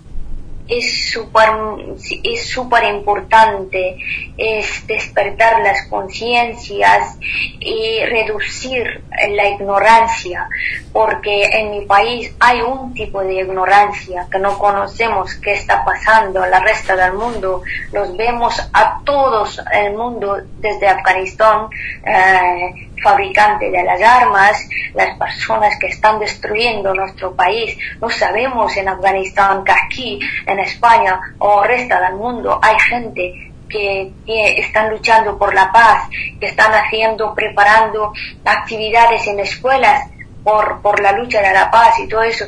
Eh, allí pues pensamos que todos son las personas que nos odian, que, que nos quieren matar, que están fabricando armas. Y aquí, pues en Europa, eh, también hay otro tipo de ignorancia, manipula- manipulación de los medios de comunicaciones a, a través de los gobiernos, porque los gobiernos, para vender sus armas y todo eso, pues no dejan que la prensa sea tan libre de decir todo lo que está haciendo España o todo lo que está haciendo Francia o otros países del mundo. Y por, por no decir todo eso, pues aquí también lo que dicen los medios de comunicaciones es como eh, súper, súper sagrado. Lo que no dicen los medios de comunicaciones, pues se queda allí. Por ejemplo, la guerra se convirtió como si fuera moda y ahora hablan de Afganistán. Todo el mundo habla de Afganistán. Pero hace 15 años yo voy en el colegio, yo voy a diferentes lugares, estoy hablando que mi país está pasando estas injusticias, pero en los medios de comunicaciones no se interesaron a mí, no me llamaban. Y ahora cada cinco minutos me llaman, cada cinco minutos me están insistiendo, va Nadia, por favor, una entrevista. Yo, yo digo, ¿dónde estabais cuando os necesitaba? Cuando estaba diciendo que este, este fenómeno, este, esta desgracia está viniendo. ¿Por qué? ¿Por qué no me escuchabais? Por esto es súper importante porque yo estoy concienciando la futura generación. Porque yo sé que esta generación ha salido de, de mis manos. Que hasta que yo viva, pues seré mensajera de la paz. Yo cultivaré las semillas de la paz a la mente de los jóvenes europeos, porque ellos sepan que en sus países hay fábricas de armas, que en sus países hay gente que está uh, muriendo al nombre de derechos humanos, la justicia social, la solidaridad que no existe. Por eso yo estoy haciendo, no diciendo los blancos y negros, no estoy diciendo esto es malo, esto es bueno. Yo estoy diciendo que hay gente muy buenos como mi familia de acogida en Cataluña, son mis ángeles que me han ayudado para que yo pueda estudiar, para formarme, con muchísimas personas en España que cogieron mis manos en momentos muy oscuros y también pues la gente que en mi país encendieron el fuego. Por esto, pues yo estoy hablando, da, dando las gracias por las personas buenas están haciendo un trabajo excelente y también denunciar las personas que están haciendo cosas injustas. Nadia, eh, hoy con 36 años, varios libros publicados, eh, hablando varios idiomas, transmitiendo tu legado, eh, preocupándote eh, a las altas horas de la noche, hablando con un continente que está totalmente lejos. Eh, ¿Hoy tenés miedo de algo, Nadia? ¿Cuál es tu miedo de hoy? Yo no tengo miedo de morir, porque yo pienso que tarde o temprano todos morimos. Lo que tengo miedo de perder mi libertad. Por esto estoy ahora aquí diciendo a todo el mundo que para mí libertad es muy importante. Aquí en España de momento no tengo el miedo que voy a perder mi libertad en España, pero quizás si vaya a Afganistán puedo perder esta libertad. Por esto, pues estoy haciendo todo el esfuerzo para preservar mi dignidad, mi libertad. Nadia, te queremos agradecer por tu tiempo. No sé si María quiere decir algo, Natacha. Eh, si yo, si juguemos a esto y, y, y, y, también me vas a contar qué estás haciendo actualmente, eh, si pudieras tener un poder, ¿qué poder tendrías, Nadia? Hoy yo te regalo un poder. Yo soy el dueño de los poderes. ¿Qué poder pedirías? Eh, yo pediría paz en el mundo. tuviera, si tuviera, tuviera poder, yo pediría paz. Un gran poder. Un gran poder. Rayo pacificador. Sí, ¿no? Bueno, Nadia, eh, este tiempito para vos también. eh, contanos, eh, para ya ir cerrando la entrevista, eh, ¿qué tenés que hacer mañana? ¿Qué estás haciendo hasta estas horas de la noche? Primero, mil gracias, porque son casi las 12 de la noche allí en España. Eh, ¿Y cuál es tu, tu rutina? ¿Qué estás haciendo? Si te, si te acostumbraste al café, al, al metro, eh, a los ruidos de la gran ciudad. Bueno, es que yo tengo en estos días, de verdad, si te digo, con, con estoy tanto dolor emocional como física, porque el física, el dolor física es como tengo el dolor de estómago porque no tengo ni tiempo para tomar un café o desayunar o comer. Estoy atendiendo a muchísima gente, tanto de mi país, estoy abriendo proyectos en distintas provincias de mi país y también transformando toda mi asociación a otra metodología desde que, eh, de la que estaba trabajando hasta ahora. Y también pues en Cataluña estoy trabajando una fundación y ah, trabajo más de 18 horas diarias, es como no parar. Y muchas, hoy han venido unos amigos para un, un minuto estar conmigo y me decían, has perdido peso, ¿qué te pasa y tal? Y digo, es que no duermo, no como y por eso pues es como, es- estoy en una situación muy, muy difícil. Pero estoy mirando adelante y cada cosa que hago doy las gracias a Dios para poder hacerlo porque eh, muchas, muchas personas querían hacer algo por su país y no pueden. Yo que puedo, pues probé. ¿Y dónde puede encontrar la gente eh, un- eh, la web de tu fundación o las tuyas como para sumar, conocer más, eh, seguir visibilizando, cola- contribuir, colaborar? Sí. Mi asociación se llama Pons por la Pau, pero si no encuentran, porque está en catalán, pues eh, directamente escribir mi nombre en Google, en Nadia Gulam, y allí pues saldrá la asociación de Nadia Gulam o página web, y así pues pueden la gente contactar también conmigo con los de las redes sociales, que ahora funcionan muy bien. Pues eh, poco a poco estoy haciendo bastante cosas. Nadia, eh, desde Argentina también te queremos mandar un fuerte abrazo, las mejores energías, no le aflojes, son momentos y creo que ahí es donde estás poniendo el cuerpo y toda tu intención. Así que va a salir todo redondo, va a salir todo bien y, y nosotros más que felices y agradecidos con este tiempo que no- nos acabas de dedicar. Muchísimas gracias. Gracias, un abrazo fuerte. Chao, Nadia. Chao. Chao. Final de la charla con Nadia Gulam. Ella eh, nació en Kabul, en Afganistán. Tiene hoy 36 años, escritora, es refugiada afgana en España. Nos estaba contando su historia de vida. Tuvo que transcurrir mucho tiempo para que pueda no solamente sobrevivir en su país, sino también eh, fingiendo ser un hombre. Fue durísimo. Eh, conclusiones, chicos, de la, de la entrevista. Charla hermosa. eh, No, admiración total. Uno, creo que desde los países occidentales, entre comillas, eh, es verdad que falta un montón, un montón de derechos por conquistar, pero cuando escuchas estas cosas, o sea, no puedo creer, es otro mundo. O sea, es una pavada lo que estoy diciendo, pero es verdad. No, pero este, o sea, me parece que también eh, llega un punto, ¿no? Donde decís, ¿cuántos privilegios, no? El- O sea, ¿cuántos, cuántos derechos hemos conquistado eh, y cuántos faltan por conquistar ellos también? O sea, Sí. ¿Cuántos Sí. escalones abajo vienen? Sí, igual, o sea, nunca termino de entender, tipo, esto, bueno, no sé, eh, si los talibanes son así por, o sea, si tienen todas estas cuestiones por algo religioso realmente o por cultural, o sea, no sé cuál es la traba ahí que hace que no que no puedan no no sé, no puedan ver a las mujeres como, iguales.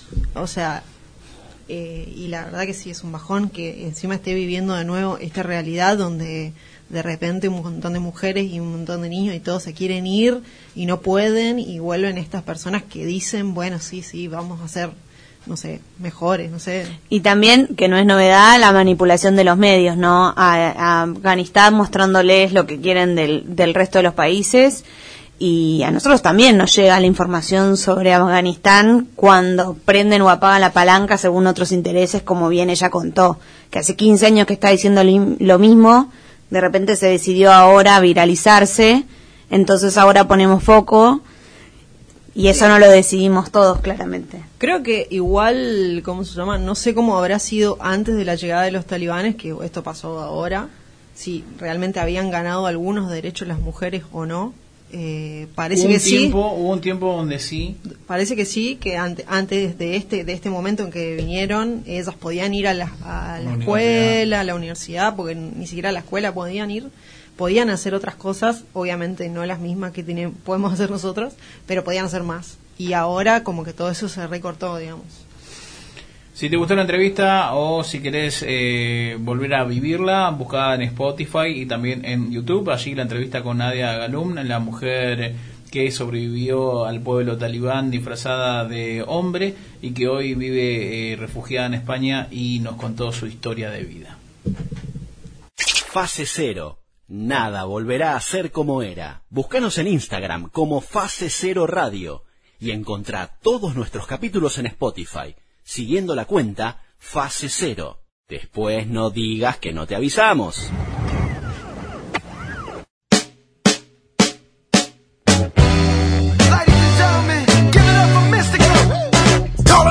For the prince of the south. Kill that gabba dabba. I just got out. Still rapping, slapping kittens and grabbing my crotch. I'm the artist, the golf artist, the hard You mess around and make me knock your fruit juice loose. Banana, your watermelon, and melon and pomegranate too. Rhyming kung fu, that split bamboo. Crowd rocking, ain't no stopping that rapping ass fool. I been bad, bro. What you getting mad for? I'm gonna have to light you up. I eat flames up, crap fire out. Make me light my butt. Excuse me, with me, I got a lot of debate. Ought to have a freaking dollhouse night with me. Curtains go up, it's going down to that thing out the frame with my bang.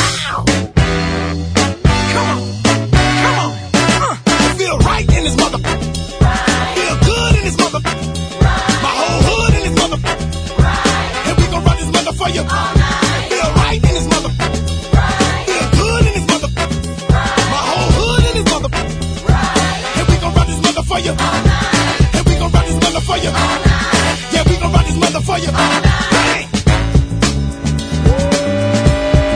Fase Cero es un producto de Radio Podcast que lo puedes encontrar en nuestras plataformas de Spotify y YouTube y también puedes ir inmediatamente a seguirnos y hacernos el aguante en la cuenta de Instagram, allí como Fase Cero Radio. También tenemos cafecito, quería María. Ah, ah, ah. Exactamente, cafecito, que es eh, un link que está en red. ¿Querés probar? A ver, de- dejémosle la pasante. ¿Qué Eh, tenemos, tenemos cafecito, señorita Epa, tenemos cafecito, che. Catalina eh, Marín, la productora, periodista, ella camino a la licenciatura. Eh, tenemos cafecito, Tenemos cuéntele. Cafecito. Cafecito es una aplicación creada para justamente donar dinero a emprendimientos que la rompen y quieren seguir creciendo, pero para eso necesitan el aporte y la ayuda de gente copada que le guste lo que está consumiendo. Nosotros en nuestro Instagram, arroba fase cero radio, tenemos un link en nuestra biografía que los direcciona automáticamente a cafecito para que el que tenga ganas pueda aportar lo que quiera. Un cafecito eh, son más o menos 50 pesos. 50 pesos, me dicen por cucaracha, y de esa forma están ayudando un montón. Perfecto, eh, excelente. ¿Puede venir, la, ¿Puede venir siempre para el cierre? Para explicar esta parte. O Yo la- te resumo en dos segundos lo que voy que tengo 40. Perdón. Resumime un partido de fútbol. Quiero escucharte. Resumime un partido de fútbol. Eh, estamos acá y Messi se la pasa a Ronaldo y... Messi se la Messi pasa se a la pasa Rolando. a Rolando. A Rolando. Échenlo A Rolando. a Messi. Eh, hay que agradecer en la entrevista que hoy acabas de escuchar de Nadia Gulam eh, a, eh, a la ilustradora también y comunicadora Mona Brunet, quien hizo el enlace para poder eh, dialogar con ella. Repito, Nadia Gulam, la entrevista de la afgana que ya puedes encontrar en nuestro perfil de Instagram y también de Spotify y YouTube y todas esas cosas. María Jiménez, Natacha Graver Camos, muchas gracias por venir a mi programa. Ya hablamos que somos co-conductoras. Yo lo quiero que- decir, yo quiero decir públicamente. Dígalo, dígalo. Acá tenemos un conductor y dos co-conductoras. Gracias, porque hasta para los oyentes que nos están descubriendo Se armó un recién, quilombo, un quilombo. Álvaro, un año después de empezado el programa, nos, Nos se- reconoció. nos seguía diciendo columnistas. Claro. Y si voy a ser columnista voy a venir los 20 minutos que dura mi columna. Claro, y me voy a ir. Más no, nos revelamos, pedimos derechos laborales y dijimos nosotros somos con conductora y acá estamos. Yo vengo como representante del sindicato.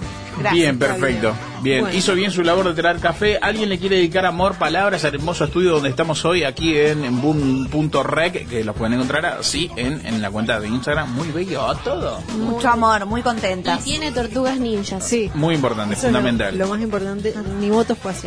Ah, Che, ustedes dicen que si traigo un cuadrito de huracán, ¿lo dejan poner? Yo, Yo no filtro en la puerta y te digo no pases. ¿Vos Yo no lo haría. Pero Yo no lo haría. Pero podría hablar con el dueño. Podrías hablar. Y yo te diría que no. si. Pero es un nada, así, un no, cuadrito de huracán. gracias. No lo hagas. ¿No? No. Gracias Rama por todo. Señores, esto fue fase cero, donde nada volverá a ser como era. Chao.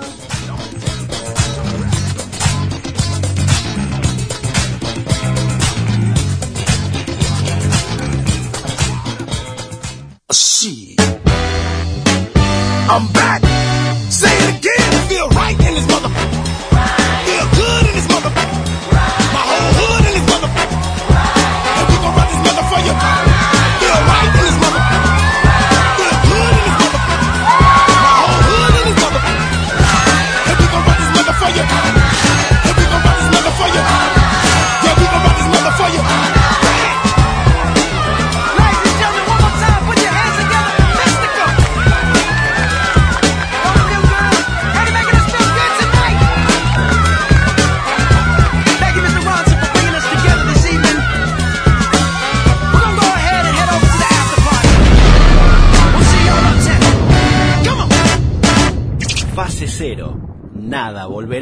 Como era. Búscanos en Instagram como Fase Cero Radio y encontrá todos nuestros capítulos en Spotify, siguiendo la cuenta Fase Cero. Después no digas que no te avisamos.